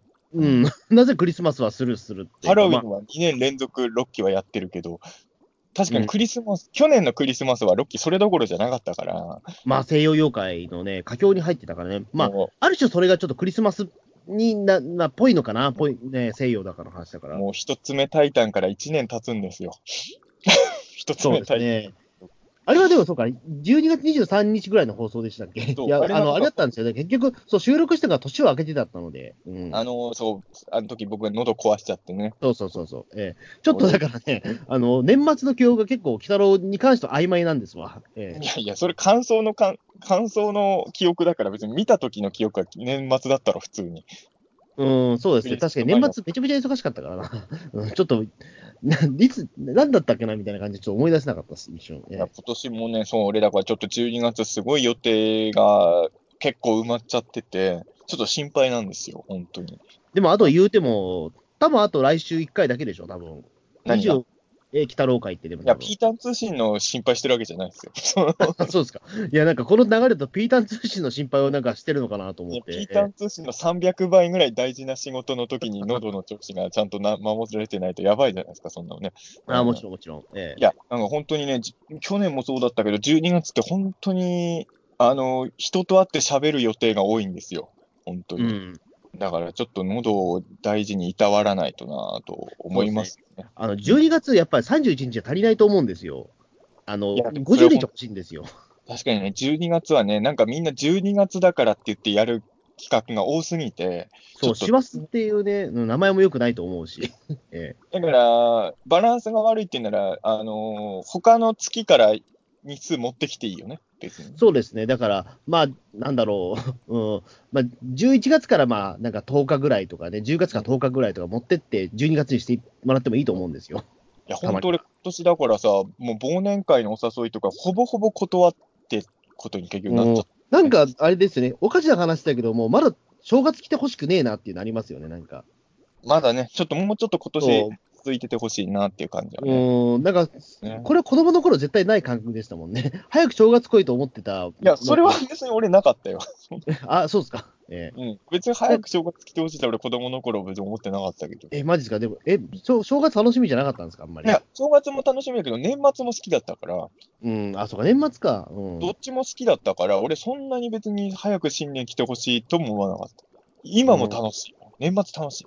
まあ、年末は楽しいですけど、でもね、でも年末もでもやっぱりそのある程度その仕事が終えてからじゃないと、やっぱ楽しみがないじゃないですか。子供の時仕事とかないから、そのでも、子子供の頃は20、言ってしまうと、まあ、今年はもう、その天皇の誕生日はもうなくなったけども、12月でなくなっちゃったけども、ね、クリスマス以降はもう言ってしまうと遊びの予定しかないわけですから。うん。だから、今、子供の頃の話してるから、うんどっちも楽しかったから、別に正月来てほしいとは思わなかったですよ、そんな特別。来たら来たで嬉しかったけど。うんうんど今はだからもうちょっとなんか猶予が欲しいっていう、年末までの。えそれは今、仕事してるからです。えやっぱりそうなんだよね。うん。あの、本とかもね、1月に新刊出すときが一番大俺過去1回だけ1月新刊やってるけど、ほんと大変だったもん。年末新刊とかになっちゃうから。うん。だからやっぱりね、ちょっとドタバタしちゃいますよね、年末はね。えそうですね。まあ、皆さんもまあ、体調等を壊さないように、ええ っていう、はい。12月らしいこと言います。はい。ーうん、いや、本当にね。はい。じゃあ次のお便りお願いします。ヌリカベアードさんからです。えー、大ダラぼっち会主張、えー人間と妖怪の共存を願う門倉と、えー妖怪の復権を企むヌラリヒョンの対立構造、七輪道行と大ダラぼっちを道具として利用したヌラリヒョンより、門倉の方が、えー妖怪に対する愛は深いですね。シノボンの強さに驚くとともに、愛嬌も感じてよかったです。え幼い頃から憧れだった大ダラぼっちを自らの手で殺害した門倉。もし自分がヌラリ壁を殺すことになったら、もし自分がバックフィアード様を殺すのは無理ですね。えー次回はおそらく、夜叉、えータイトル的には西洋妖怪が絡んできそうだる。うんそう、だからさっきのさ、あの、トッティさんも言ってましたけど、あのそう、今までのロッキーのラリヒョンってちょっとダークヒーローっぽい感じもあったんだけど、うん今回でもう本当に、あれ？ダークヒーローっていうより悪なのか？ってちょっとなりましたよ。これをだから良しとするか、もう人によってはがっかりする人もいるかもしれないけど、ちょっと難しいとこですよね、ここはね。んそうですね。どうなんですかね？だから、七輪道行っていうのは、まあ、あれでもう終わりなのかな？もしくはなんか、あの、ショッカーの戦闘員みたいな感じで、この後も出番があるのか何なのかい。やーどうだろう、この話見る限りやっぱ七人道業は完全、だって七人道業ってさ、完全にその目標達成したって思い込んでたってことは、もう利用されてたってことだからね。うーん、なんかね、でも、まあ、その、ねうん、このヌラリヒョン見た時の感想とか結構なんか、うわ、かっけえとか言ってたけど、なんなんえそんな反応なんだと思ったけど。あれ良かったよね。一人だけなんかちょっとみ子供みたいなやついたよね、七人道業。えうん、あのいちいちかっけえっていうのはあれ、確かにいい演出演出キャラキャラ付けだったなと思ってえでも全員一発で踏み潰されちゃうっていうのはね。うん。なかなかね、なんかあんなにせっかく強い感じのキャラだったのにね、さ最後はすごいあっけなかったよね。うん。でもやっぱり、そう、だから、どっちのがいいのかは俺もちょっと悩むところで、その、ぬらりひょんが純粋な悪じゃない方が、鬼太郎的には強敵になるわけじゃないですか。まあそうですね。だから今回の話をどう解釈するかだけど、ぬらりひょんが妖怪を利用することに何の抵抗もない。まあ、これもね、考えようによると思うんですよ。はい例えば、まあ、その、まあ、歴史ものとかでもよくあるさ、その仲間を切腹させちゃったりはするんだけど、それは、まあ、それがいい悪いは別として、それは大きな目的のために、まあ、あれ、犠牲もある程度いとわないみたいなキャラもいるじゃないですか。うん。要は、ヌラリヒョンは本当に妖怪の復権のことを考えてて、まあ、そのためにある程度の犠牲が生まれることは、致し方ないと思ってるキャラとするんなら、まだダークヒーローとして描くことも、まあ、できるはできるじゃないですか。うん。でも、本当にただ単に利用してて、で、口では綺麗事言ってるけど、本当は妖怪とか人間の上に立ちたいみたいなキャラだとしたら、本当ただの悪役になっちゃうじゃないですか。うん。ど、どっちなのかなっていうのが、ちょっとこの回見ると、わか、読めなくなっちゃったなっていう気は、うん、しますよね。そうですね。まあ、来週だから、ど、どうなんだろうな。来週さ、出番かな。おそらく夜叉だとは思うんですけど、うん。確かに西洋妖怪も絡んできそうな気もするんですよね。うん。そうすると日本妖怪と西洋妖怪の絡みも見れるかもしれないし、まあ来週もしヌラリヒョンも出るとしたら、今のところヌラリヒョンチームと西洋妖怪チームって絡みないじゃないですか。うん。なんかそのに、まあいわゆるロッキー鬼太郎における二大役に接点ができたところで、果たして来年どうなるっていう引きになる可能性もなくはないよね。そうですね。もしかしたら、そう、新年でだいぶね、なんか話も動いてるかもしれないし。えまあ、そもそも来週夜叉かどうかもわかんないんですけどね。えまあ、今のところ、そのね、せんね、まあ、あのね、とりあえずサンタ会やるよっていうことぐらいしか。予告でさ、あのほら毛毛みた、毛が動いててさ、しかもなんか明らかに血を吸われてるような手、人の手とかもつってたから、まあ、やさかなってやっぱ俺らは思っちゃうんですけど、うん。うん。でまあ、クリスマスだから、でも、前、西洋妖怪とかも絡む可能性もあるかなとか思うし、まあ、1年のラストってことを考えると、ここでぬらりひょんもう1回2週連続出してもおかしくないしとか、いろいろ、ちょっとね、まあ、あの映像だけだとね、ちょっと来週どんな話かやっぱ読めないですからね。うん。たださ、あの、初のクリスマス会っていうのまで、放送が、えーと、22か。22ですね、はい。ええクリスマス直前の話でさ、それあのこそのプリキュアとかもさ、あとスーパー戦隊とかもクリスマス会やるけどさ、要はサンタクロースが人を襲う話を朝、そのタイミングで放送する鬼太郎はえぐいよね。まあね、えそれは、いや、ルパンレンジャー対パトレンジャーなんて七面鳥の代わりに鮭を売ってるだけだから可愛いもんでしたよ、敵のやってること。ええそう 鮭を食えとかやってたのは、まだ子供に見せれるじゃないですか。もうクリスマスを楽しみにしてる子供にサンタが人を襲う話を来週見せようとしてるんでしょ、ううんん、なかなか、しかも予告見る限りだと、まあ、今週もそうだったんだけど、結構人を本当に殺す回になりそうじゃないですか。ちょっとね、うん。ね、意外とさ、鬼太郎とかって、あの、妖怪倒したら元に戻るパターンも多いけど、ちょっと、まあ、今週の大ダラボは間違いなくあの、ヘリに乗ってた人とか死んでるじゃないですか。うん。来週も血吸われて、なんか、なんかさ、鬼太郎の世界って吸血妖怪はちゃんと人殺すじゃない？そうですね。生き返らないんだよね、血吸われちゃうとね。うん。来週、ヤサだとしたらやっぱり、何何人か死んじゃうんだろうな。来週しかもマナに危機が迫りますからね。うん。ねまあ、マナは死なないでしょうけれども、まあ、これで死んじゃったらね、もう、これどういう気持ちで新年迎えればいいのか分かんないですよね。本当に死んじゃったら。ロあ、でもロッキー来たらそれありかもしれないですね。まええマナが、マナが死んじゃって、来年続くっていう恐ろしい引っ張りもあり得るかもしれないですよね。ええいや、もちろん来年生き返るんですよ、何らかの手でマナは。でも、まあ、また子供からスタートするんじゃないですか。じゃいや、それは許されないですよ。で、うん一周したらまた戻っちゃうっていう。それをもう一回やるようなふざけた客は、さすがに僕も、一つ目タイタンの時の7倍ぐらい切れますよ、そんなことええーでもちょっと、うん、来週の話は本当どんな感じか全然読めないなっていうね。あとはやっぱヌリカベアードさんらしい悩みというのはね、もし自分が塗り壁を殺すことになったら、まあそんな妄想は、まあしたことはない。もし自分がバックベアード様を殺いや、でも俺今週の話見て本当マジで俺が台風人間殺すことになったらって本当に思ったよ、俺は。あやっぱ思う人は思うよ。あまあでもそうですよね。まあ確かに、こう、ああいああいった、なんだろう、その発掘系というか、なんていうか、その研究してる人は、実際それを世の中に広めることによって、うんその価値を自分で失わせることにもなりかねないっていうことは、応援してあるとは思うのうで、んうん。まあ本当そういったところに、まあ本当に突きつけたテーマだとは思うんですけどね。ヌリカベアードさんは、あのーバックベアードが調布でブリガードンを起こそうとするのを止めれるチャンスがあっても止めれない人ですよ、だから。うん。塗り壁を殺すのはこの際置いといて、ベアードさんは頼むから殺してくれって思いますけどね。えーまあね、それは愛情っていうのは難しいですよね。モラルでは測れないですからね。まあね、えでもそう考えると、門倉ってさんっていうのはさ、すごい良識的な人だと思いましたよ。本当にあの、いわゆるマッドサイエンティスト的なキャラにすることもできるわけじゃない。えうん。俺は、大だらぼっちが人間より大事なんだ、うわははは、みたいなキャラも普通にいるじゃない。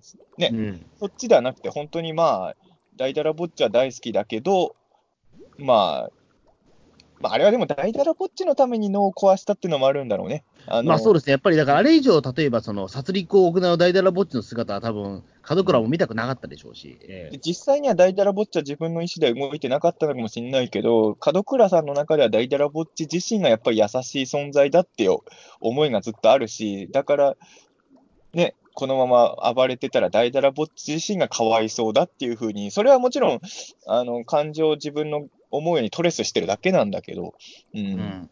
なんかそういうのを感じさせる、うん、なんか本当にね、まあ、いろいろ感情移入しちゃう話でしたね。うんでも僕はまあ、僕はまあ本当にみんなの危機だったら台風人間の脳もやっぱ、ごめん、やっちゃうかな。僕はやっちゃえるかなって気はしますけどね。そういう意味では、塗り壁アードさんのベアード様への愛にはまだ全然及ばないのかなっていうね。うん。ええはい。じゃあ、えーここからはですね、えー前回のピータン通信への感想なんですけど、あれですね、その、北郎への感想とかはこのくらい来るときあるんですけど、ピータン通信を聞いての感想がこんなに来てるのは、もしかして過去一かもしれないですね。ああ、やっぱ反響あったんですね、やっぱり前回ね。うんええピータン通信についても感想がこんなに来てます。はいじゃあ、紹介していきましょう。えーはいウルトラジローさんからです。えーポコチン会を、最新回を拝聴しました。えーポッドキャスト史上最もチンというワードが出た回じゃないか。ご飯を食べながら聞くのは最適ではありませんが、何でも聞き聞きたくなるな。何度でも聞きたくなったんだ。2時間37分あるものを何度も聞きたくなるんですか？このご飯を食べながら聞くのに最適ではありませんがっていうのもよくわかんないですけど、ウルトラゾウさん、もしかしたら本当ご飯食べながら最初聞いたのかもね。まあ、かもしれないですね。まあ、うんそうじゃないと、このね、あの、投稿は出てこないと思うので。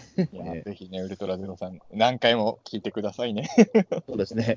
うんポコチンコ最新とちょっと間違えるのはなかなか無理があります、正直個人回と最新回はちょっと間違いにくいです、ね。ちょっとこれはごめんなさい。ちょっとかなり無理がありますわ、これ。ね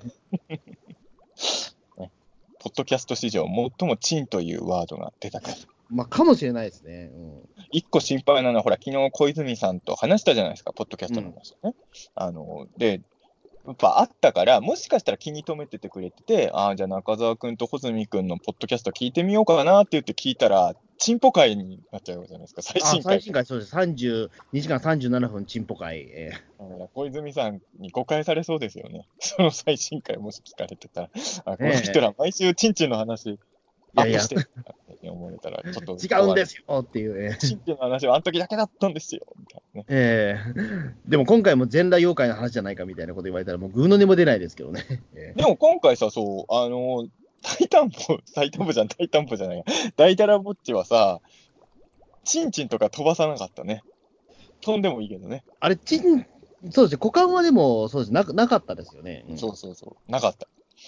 ない、ないっていうことはメスなのかないや、だから俺多分本当に、ゴーレムじゃないけど、この6期の鬼太郎に出てくる大ダラぼっちっていうのは、いわゆる生殖行為とかもしないキャラなのかな。だから土地も食わないのかなと思って。うん。だから必要ないんじゃないかな。尻とか正規とかそういうものはね。うん。とはちょっと思いましたけどね。神様なのかな？だからあれは一種の。うんまあね、そういうふうに言ってたもんね、門倉さんもね。うん。ちなみに台風人間はチンチンも飛んでますよ。えチンチンの写真、緊急検証で流そうとしたら放送できませんって言われちゃったんですよね。台風人台風人間のチンチンも放送できないんだって。だって、まあ、俺がこんなこと言っちゃダメかもしれないけど、本当にチンチンかどうかわかんないじゃない、飛んでるもの、それは。まあそうですね。でもまあ、一人でも、一人でもチンチンだっつってたら、それ多分出せないっていうことですよね。やっぱ出せないんだね。そう。そモザイクかけ、モザイクかけてもいいですよって僕言ったんだけどね、オンエアできなかったんですよ、台風人間のチンチンね。うんなかなか難しいものでございます。じゃあ、次のお便りお願いします。えーウルトラゼロス、あ、違う、ハトナエサバクさんですね。はい。えーピーターン通信第84回を拝聴。181回ね。あ、184回を拝聴しました。えー買わなきゃタオルの下はわからない、チンさんの祖父母の話で、えー N、に日東、かっこ日東ね。日東ね、えっ、と、再再販は、えっ、と、有、えー同友者のネズミ男プラモデル、えーチンポパーツ付きを思い出しました。えー着衣か裸、好きなネズミ男が作れる優れもの。そう、知ってますよ。あの、ネズミ男のプラモデルで、チンチンを、あーついてるななんかあった気がします、確かに。うん着衣バージョンか裸バージョンかね、作れるっていうね。あ、それはで選べ、え、それはだから、えっ、と、作ってる最中に選べるんですか、それ？へうん、どっちかを作る。え。うん。でも最近でもこういったプラモデル系ってないですよね、やっぱりその妖怪のプラモデルというか。まあ、そもそも妖怪のプラモって最後いつなん、まあ今でもほら、ヌルプラがありますよ。ん？な、何？ヌプラ今、ヌルプラっていうので、水木しげるキャラクターめっちゃ押してますよ、プラモデル。あ、そうなんですか。うん。だから、あの、むしろ今出てます。たあだ、それはね、あのね、なんて言うんだろうな、組み立てっていうよりもね、色を塗ることを楽しむあ、ためちょっと目的は違うけど、まあ、いつの世もやっぱそういうプラモ、今ね、プラモデルってすごい種類増えてんのね。あの、う俺、そんなにプラモ文化に染まってないかったんですよ。あの、ガンプラブームの頃とかも、まあ、全く買ってないわけじゃないけど、周りほどは買ってなかったんですよ、正直ね。で、なんとなくプラモデルといえば、その、いわゆるロボットとか戦車とか、まあちょっと硬いものってイメージがあったんだけど、今プラモ売り場行くとさ、普通に悟空とかいっぱいあるからね。そそうそう、妖怪ウォッチのね、プラモデルたくさんありましたからね。う。だから、でうん。妖怪ウォッチがあんなら妖怪のプラモあるって意味じゃないか、そもそも。でもほら、妖怪ウォッチの、めっちゃ出てるやん、妖怪のプラモ。まあでもほら、でも、いわゆる水木しげる系の、そのなんだろう、まあ昔はだってあれじゃないか、なんか、えっ、と、えっ、と、呼子のプラモデルとかあったじゃないですか。うんまあ、俺が初めて買ったプラモデルね。うんそう、呼子のプラモデルとかはさすがにそれはな、今もう、なんだろう、トイザラスじゃ見ないじゃないですか。うんまあ、あの、あれは、うん、まあそうね。だ今は、ただヌルプラとか出てるから、まあそのうち、そっちも出すんじゃないかなと思うんですけどね。うん、まあ時々出るもんなんですよ、妖怪のプラモデルっていうのは。だって、俺だって別に呼子のプラモって、俺、あの、お店の奥の方から取り出して買ってるから。ええなんか売れなかったのかな？あれ、なんか俺もなんか地元のプラモ屋で見たことがあるような気がするんですよね、あれね。ええでも結構売れてたって聞きま結したよ構売れてたのか？ううんん。だって何回か再販されてるはずだもん、あのシリーズは。すごいな。あの、だいぶ後になって、俺、小学生の時に呼子の買ったって言ったけど、あの、高校大学生の時に箱のデザインが全然変わってるやつ買ったもん。おーなんか意外と売れてたはずですよ、そこは。うん。なんか今出しても売れると思うけどね。うん昔あれだったら、ウルトラマンの、ね、ウルトラマンのプラモデルとか買ってたな、なんか。うん。特撮コレクションでしょ？そうそうそう。うん。意外とさ、ソソフビッカより安かったしね。うん意外とそう、ガンプラ、そうですね、まあ、あの、ガンプラ、その、なんだろう、その、ファーストガンダムのガンプラが300円ぐらいだから、それとほぼ同じぐらいの値段で買えたんで、うん、結構、でも難しいんですよね、塗るのがすごいあれ。塗料それね、やっぱ子供の頃さ、そのあんまりガンダム行けなかった理由はさ、まあももそもそも確かにウルトラマンのが好きだったんだけど、ウルトラ怪獣はまあ、もちろんプラモもあったけど、基本完成品売ってるじゃない。うん。ガンダムって買った後自分で作んなきゃいけないじゃない。うん。やっぱこのハードルがあって、最初からできてる怪獣のがいいやってなっちゃった部分も結構あったのよね、俺は。まあそこ分かれるんだよね。作るのが楽しいって言うじゃない、やっぱプラモ好きな人ね僕は作るの楽しいから、比較的ガンプラ文化は結構ハマれた方なんですよ。ただ、色を塗るのがあんまり得意じゃなかったんで、あの、シャーザクばっかり作ってましたね。ええ。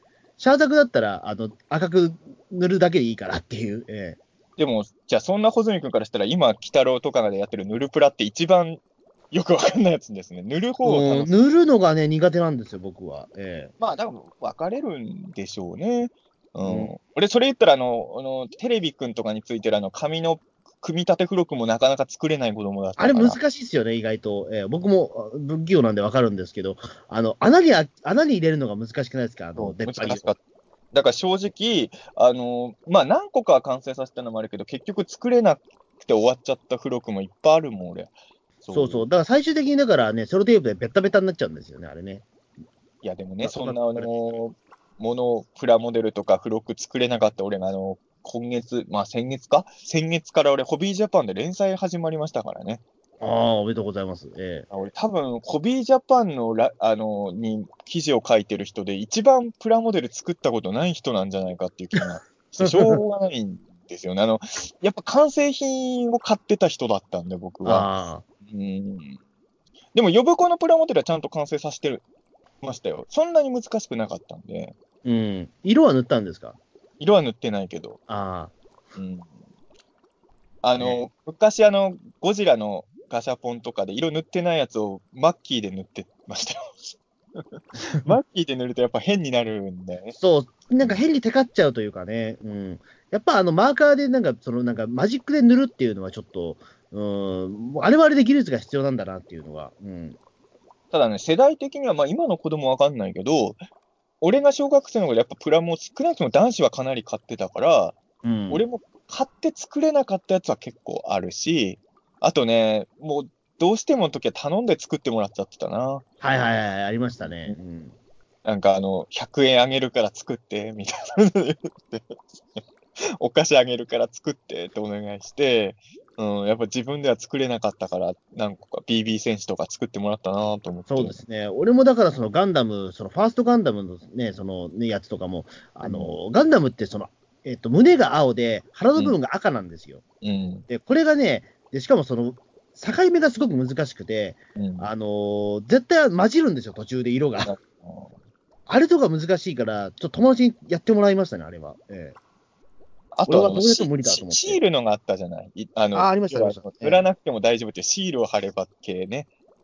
うん。でもあれ、シール貼るのも意外と難しいのよ。細かくは、細かいとこに貼んなきゃ、はみ出し、あの、ある意味塗るより難しいんじゃないかっていうぐらいぴっちり貼るの難しくない？あのプラモのシール。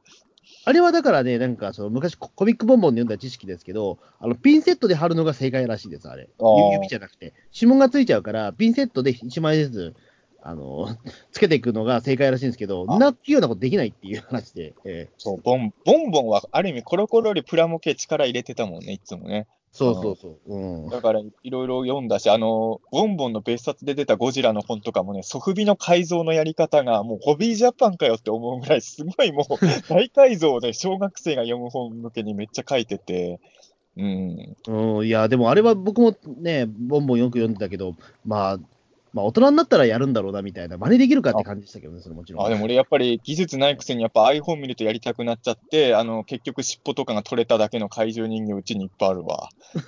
えやっぱえですよね。だから、あの途中から僕も最初はがやってみようかなと思ったのに、やっぱできないから、もう、もうこれはもう大人向けの世界なんだっていう、ええでも大人になっても結局やってないじゃないですか。まあ、やってないですね。うんまた、またプラもハマってよ。いや、俺はもう、そう、もう僕も、僕もホビージャパンの連載人なんで、あの、ホズミ君にプラモを普及させなきゃいけないんですよね。やっぱ責任を持って。まあ、身近な人からまたプラモを、えやっぱあの、やっぱホビージャパンで仕事してる人間はプラモデルとか普及させないといけないじゃないですか、やっぱりえね。まあ、たまには作ってもいいかもしれないですね、確かにプラモデルね。ええうんやっぱたまたまにはね。えたまには、たまには作ろうよ、プラモデルね。えうんうん、今、怪獣系とかも多いからね、プラモデルね。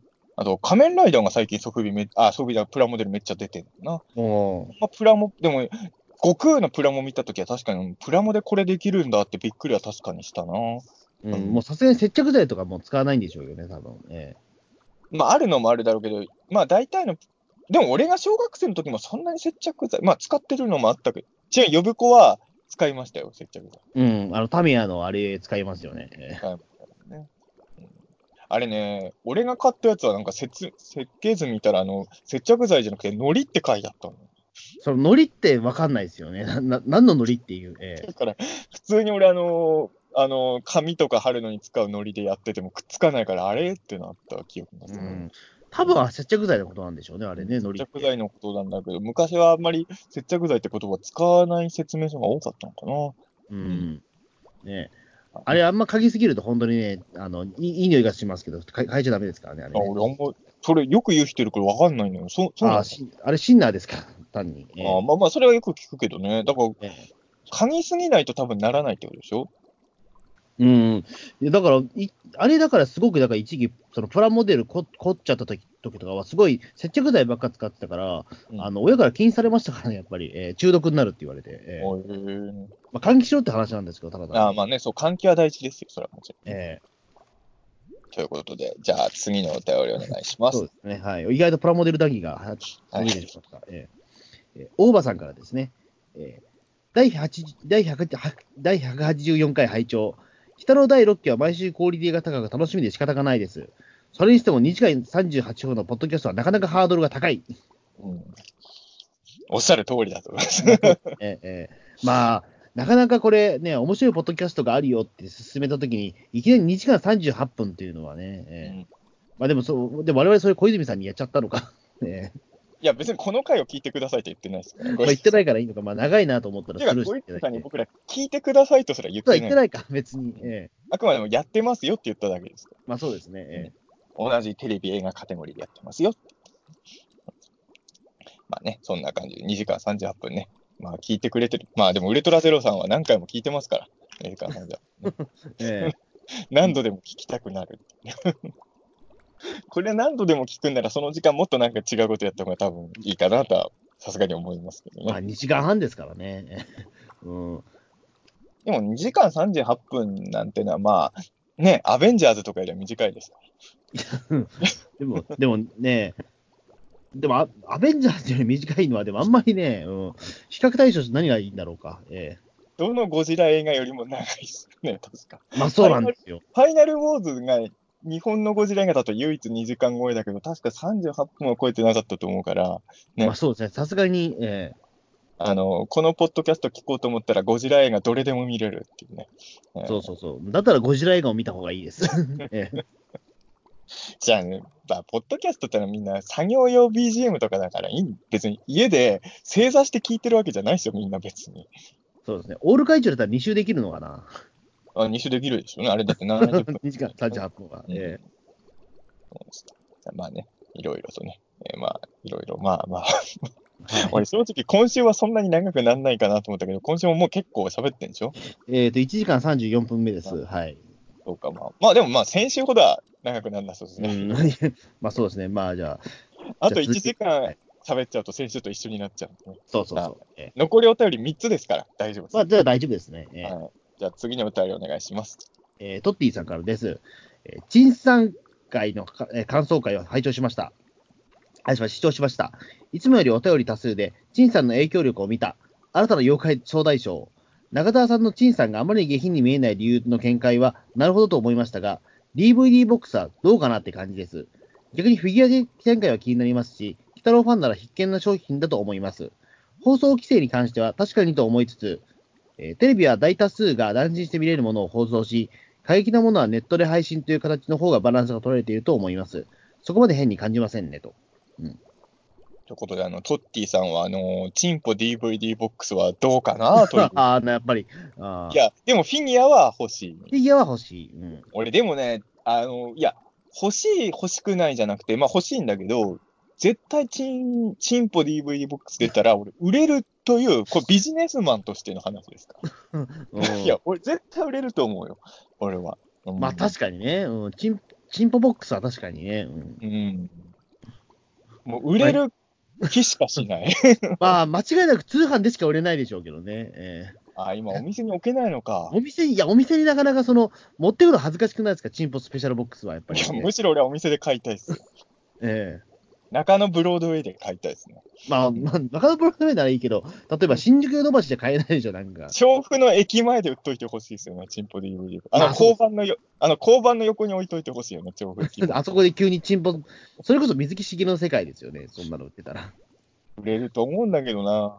うん。うん、まあぜひちょっと勇気ある、まあ、まあね。まあ、東映さんしかいないけど、勇気ある東映さんいらいらっしゃいましたらっいや、でも、本当にフィギュアもそうだけど、チンポグッズって今、実質ほほぼない、ないと言っていいんでしょ？ほぼないに等しいから、うん。チンポグッズは絶対に狙いどころだとは思いますよ、ショービジネスとしては。うん。そうですね、ううんん、ちょっと悪乗りしてほしいですね、そこはちょっと、チンポ。ちょっと一回冒険して、チンポグッズをね、出して、大々的に展開したら、売れるんじゃないかなとは思いますけどね。うん、そうですね、まあ、放送規制に関してもね、まあ、結構前回、それが結構長かったかもしれないですけどね。ええ。まあ、これはね、でも前回のね、あのー話の割と俺メインだと思ってて、ある意味、うん。ある意味ですよ。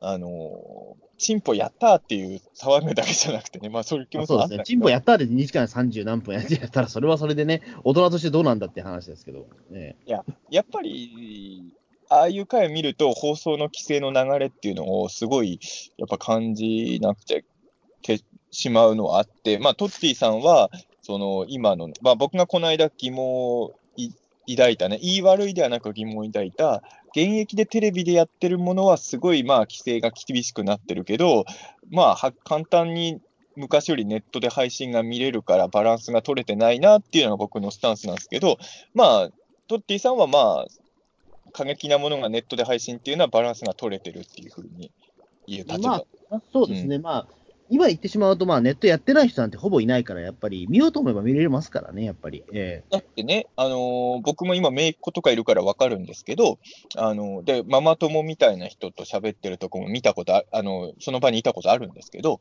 あのーやっぱりね、あのー例えばアンパンマンとかもリアルタイムで見てることって実はあんまないんですよ。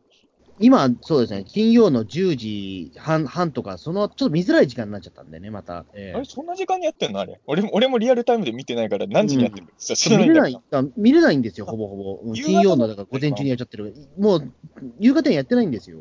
そうなんだ。いやうん、だからね、結局、録画で見てるから、俺も、あの、姪っ子の会いに行った時に、ようアンパンも見てるけど、何時にやってるかも知らないぐらいなんですけど、そのまあ、録画したものを見せたりもそうなんだけど、でうちの妹は、あの、あんまりそれやってないんだけど、今、ママ友の人の話とか聞くと、相当ネット配信を子供の、あのーまあ、なんか作業してる間に子供集中テレビとかに画面に集中させるとき、かなりネット使ってるらしいんですよね。うん、そうですよね。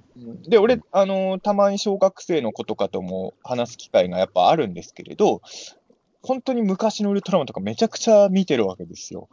うんやっぱり、それはね、俺は、こんなに簡単に昔のウルトラマン見れるんなら、今のウルトラマン大河も怪獣の首切ってもいいと俺はやっぱ思っちゃうんですよね。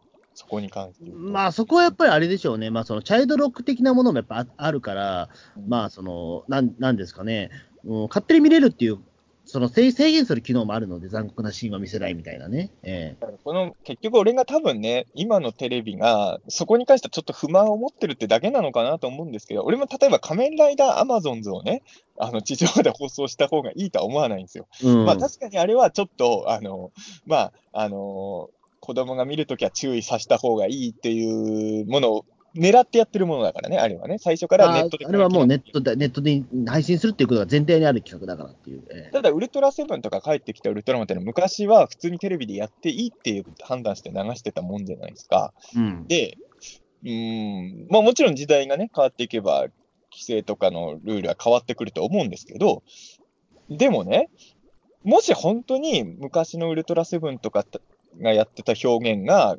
あの、今の子供には見せるにはちょっといろいろ考慮しなきゃいけない作品なんだとしたらですよ。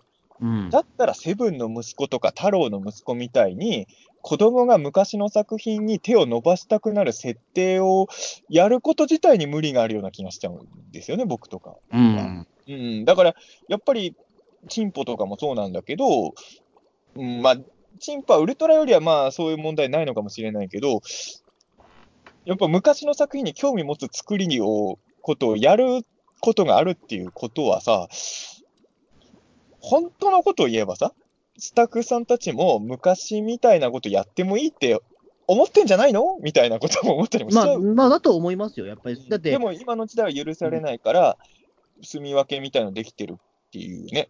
うん。うんだから、例えばお笑いの世界とかでも、松本人志さんとか、例えばテレビの地上波の番組の中でドキュメンタルの話するじゃないですか。うん。だ本当は見てほしいわけですよ。うん。とは思うのですよ。だから、その建前とかいろいろあるけど、うん。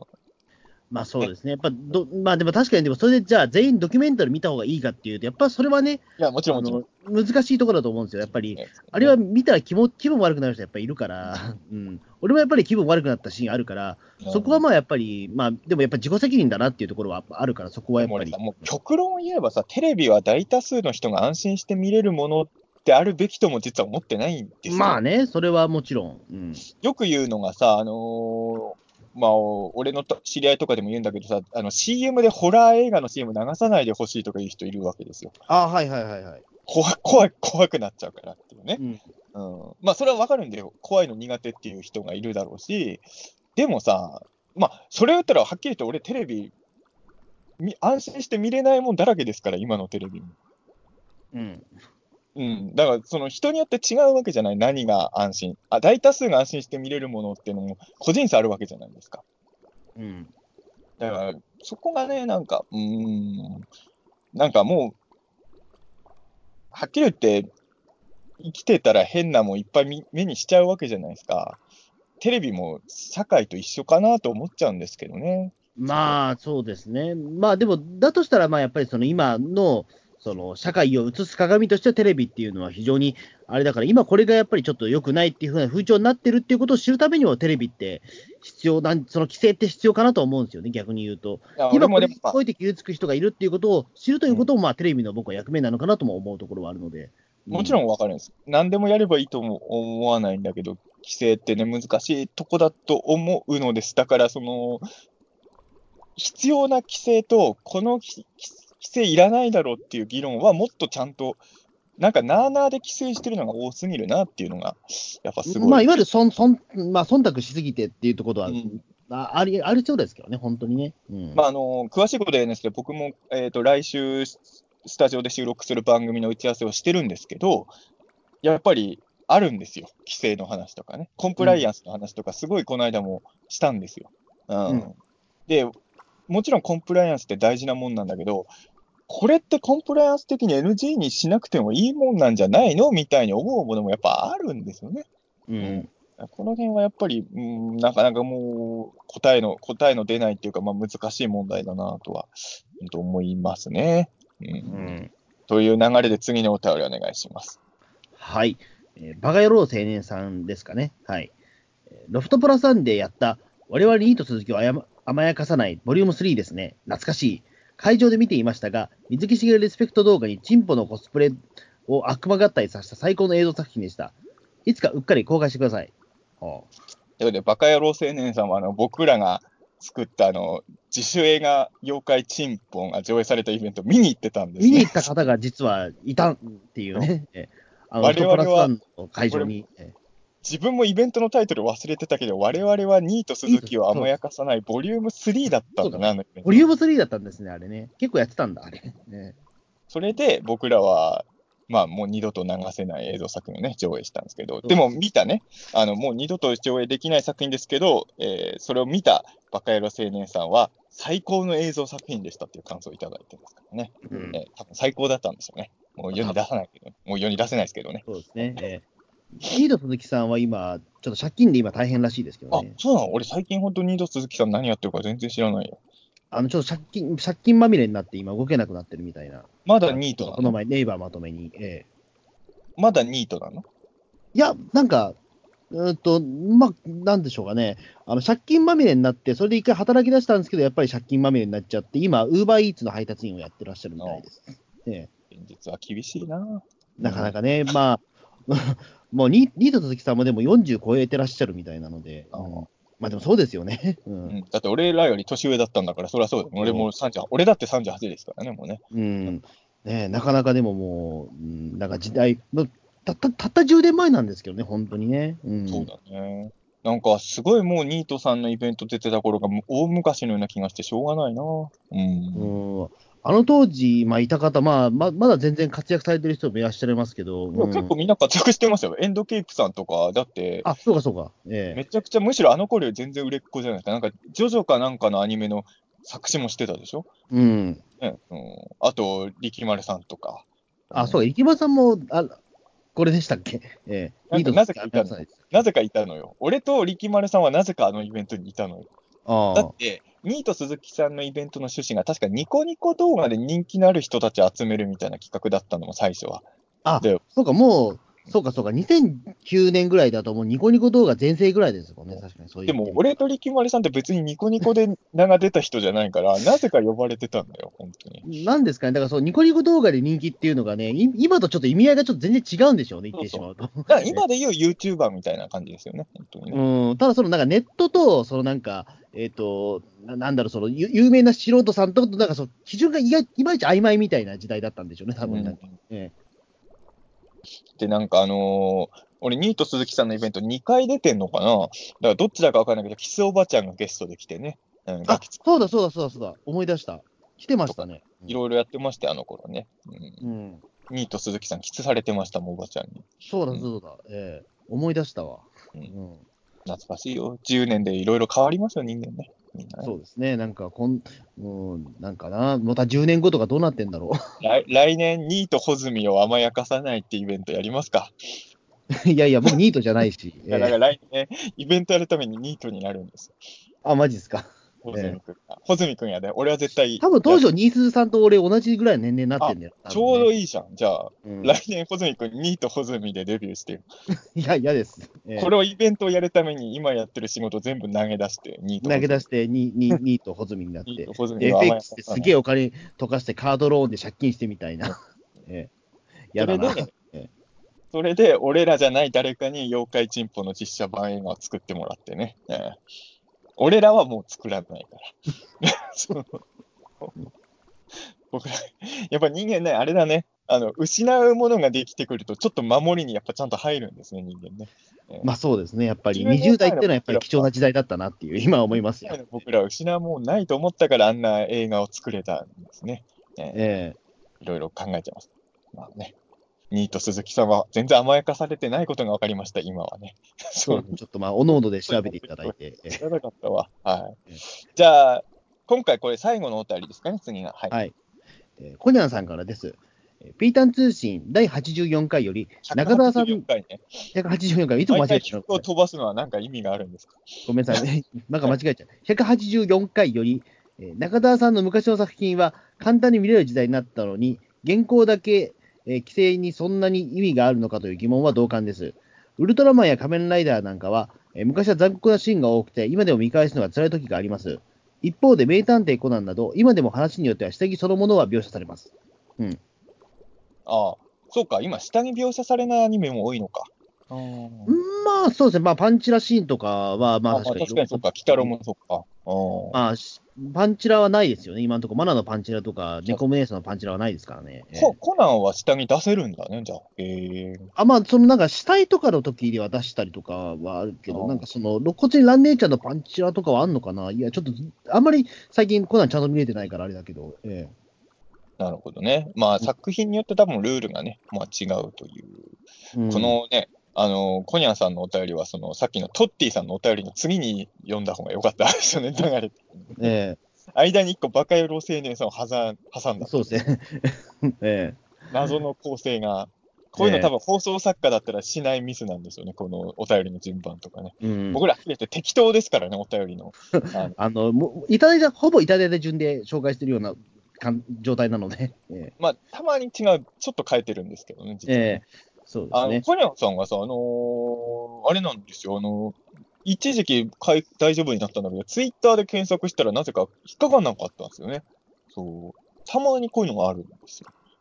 まあ、デジタルはね、なかなかそういうことが、えコニャンさん、今回投稿、あれないのかなと思って、ちょっと気になって、リアあの、ヤフーのリアルタイムの検索の方で調べたら出てきて、ああ、うんして、ツイッターの検索だと引っかかんなかったな、みたいなね、うんだったんですけどね。ああえね。とか、まあウル、ウルトラマンや仮面ライダーなんか昔の残酷な描写が多くて、まあ今でも見返すが辛い時がありますっていうね。うんまあ、そうですね。まあ、まあ、そうですよね。だ昔の特撮ものってね、結構残虐な描写も多かったし、あと子供結構殺すもんね。それびっくりするわ。天候点々とかで、あの、小学生の女の子がナメクジに溶かされて死んじゃった時どうしようって思ってね。えやっぱ、もうさ、今の目線で慣れちゃってるのよ、こっちも。だから、なんとなく子供は大丈夫だろうと思って見てたら、死ぬからびっくりするっていうのが。俺、だからね、あのエイリアン VS プレデター2見たことある？えはないです。うん。あれ、ほんとびっくりしたの、俺。あの、ハリウッド映画とかだったら、生き残るだろうなっていう人がもうバンバン死ぬの。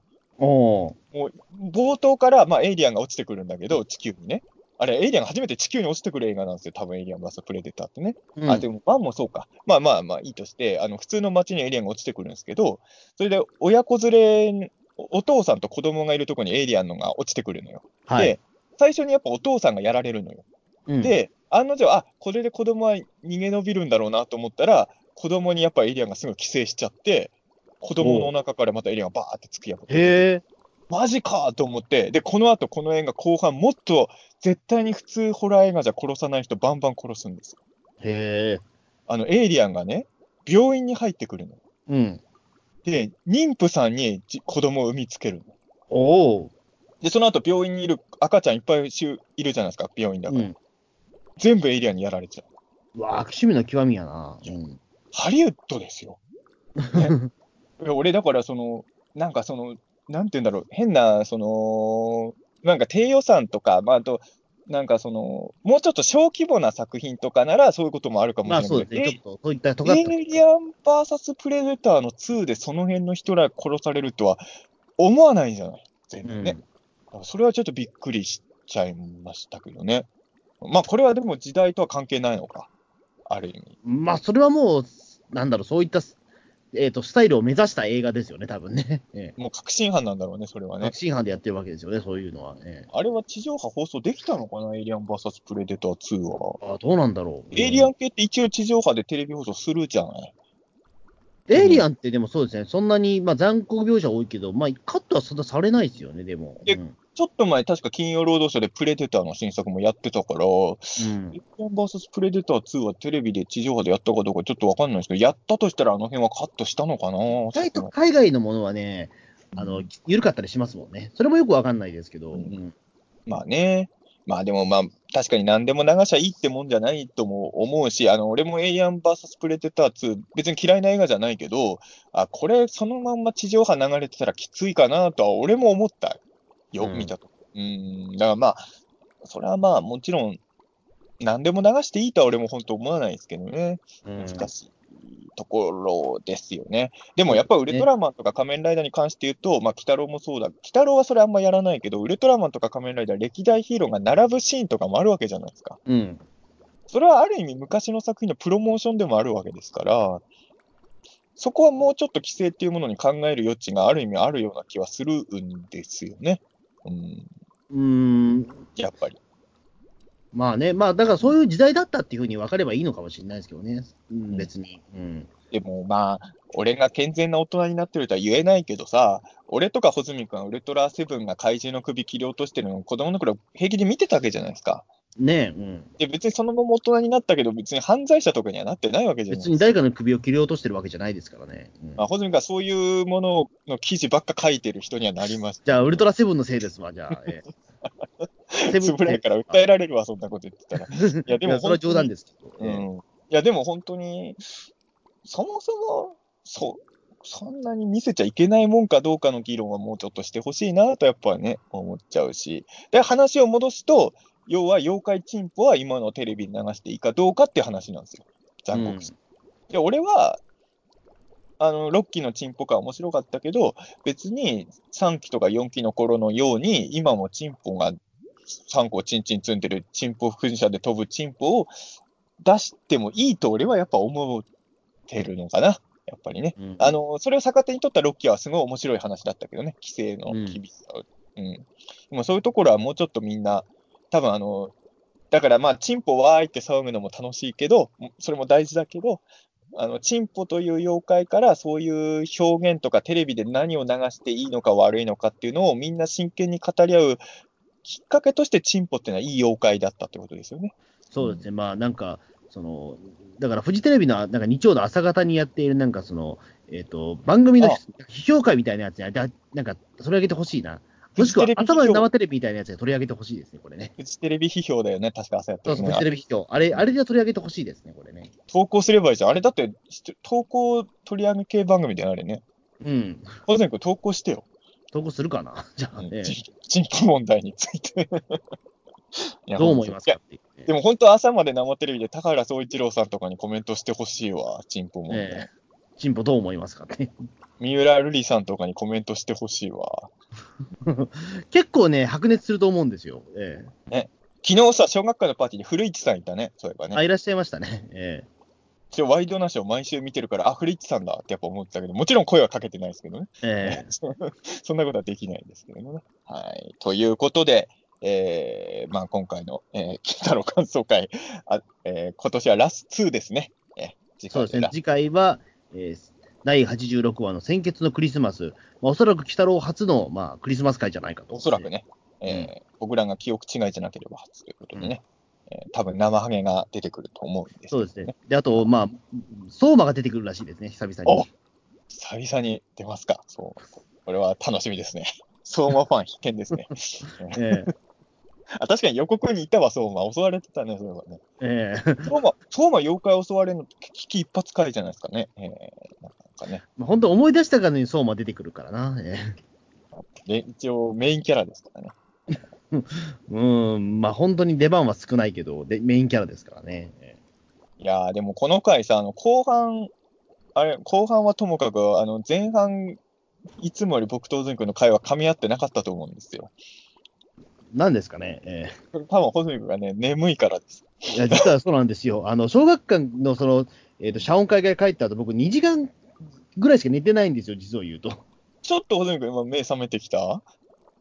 まあ若干ですね、まあ、気力で動いてる感じです、今。ええ初めて、まあ確かに最初のたどたどしかったせいもそれだとっていうのは俺は思ってたんですけど、なんか最初の頃、穂積君がもう全然、あれ、あの、なんか入ってこないなと思って、ちょっと俺焦りながらこの回序盤やってたんですけど、後半、だんだん穂積君も目が覚めてきたような喋り方になったんでね。いや、まだまだ、ななあの、まだまだ若いので大丈夫ですね。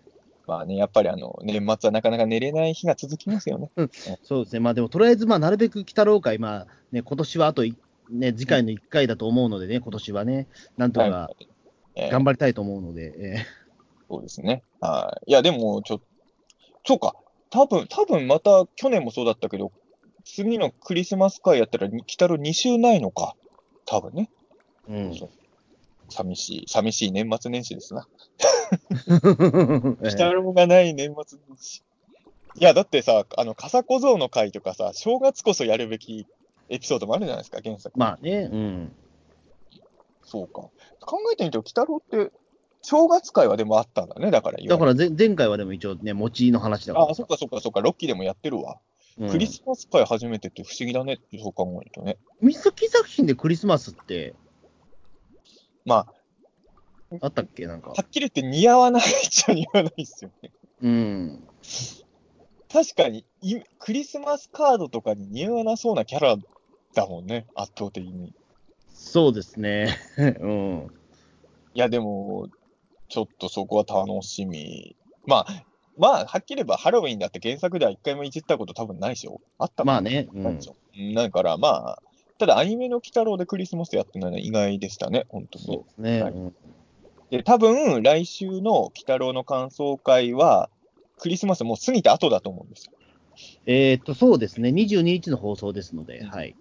で多分、まあ、もしかしたらクリスマス迎える前に収録できたとしても、配信するのは多分クリスマス後だと思うのでね。そうですね。はい。えこれを聞いてる方は、ぜひ楽しいクリスマスをね、お過ごしいええただけ。俺、クリスマスの日、普通にテレ朝で収録ですけどね。ええ うん、僕は、僕はなんか、えーっと、多分普通に原稿を書いてるか、何かしらの取材行ってると思います。はい。俺、でも、あの、姪っ子からクリスマスプレゼントをこの間買いに行ってあげたんですよ、一応クリスマスあはいはいだから。まだね、もう3歳なんだけど、まだ高いもの要求してこなくて。うん、まあでも、来年、来年ですよ、来年。もう、俺3歳あたりでもうやばいと思ったんだけど、クリスマスプレゼント何でも買ってあげるよ、何欲しいって聞いたら、アンパンマンのラムネって言われて、ラムネって言った時点でちょっとね、ガガッツポーズちょっと出る感じですよね。また助かったみたいな。え100円で、100円で済みました。えでもこれはさすがに、俺3歳は危ういと思ったけど、4歳はもうさすがに100円のものはよムネとは言わないでしょうね、口がね、うん避けても多分。ラムネとは言わないでしょう。えうちの母ちゃんも姪っ子にクリスマス会いに行くんですけど、あの、電話で聞いたら、クリスマスプレゼント何が欲しいって聞いたら、折り紙って言われた。おお、安い。ええ そんな時期俺らもあったんだろうな、きっとね。えーみたいうな。ーん。ねえ、なんか折り、まあ俺はもう折り紙ではもう満足しないですよ、俺は。ねいや、そら、いや、俺らもクリスマスにも俺は折り紙では満足しないので。えいや、ピータン通信聞いてる方は多分もう大人が多いと思うので、ええもうプレゼントもらうよりもあげる側の人のが多いような気がするからね、多分そういうのね、うん、ね、あると思いますけど、ぜひね、皆様クリスマスプレゼント、あの、リクエストがなくても、鬼太郎グッズをあげてください。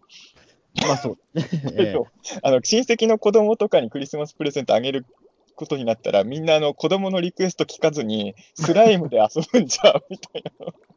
プレゼントするようにするってのはどうでしょうか？まあそうですね。まあね、まあデラックスよ、ね、ゲイハウスはちょっと高めの商品ではありますけど。簡ええ単棒付きの方をしかもクリスマスプレゼントにあげるっていうのはどうでしょう？かみたいなね。そうですね。ええぜひあのプレミアム商品券を使って 買っていただいて、ええ鬼太郎の売り上げに貢献しつつ、あのー知り親戚の子供のクリスマスプレゼントも済ませられるという一石二鳥とね、ええぜひそんな感じで楽しいクリスマスをお過ごしください。メリークリスマス。メリークリスマスでした。ありがとうございました。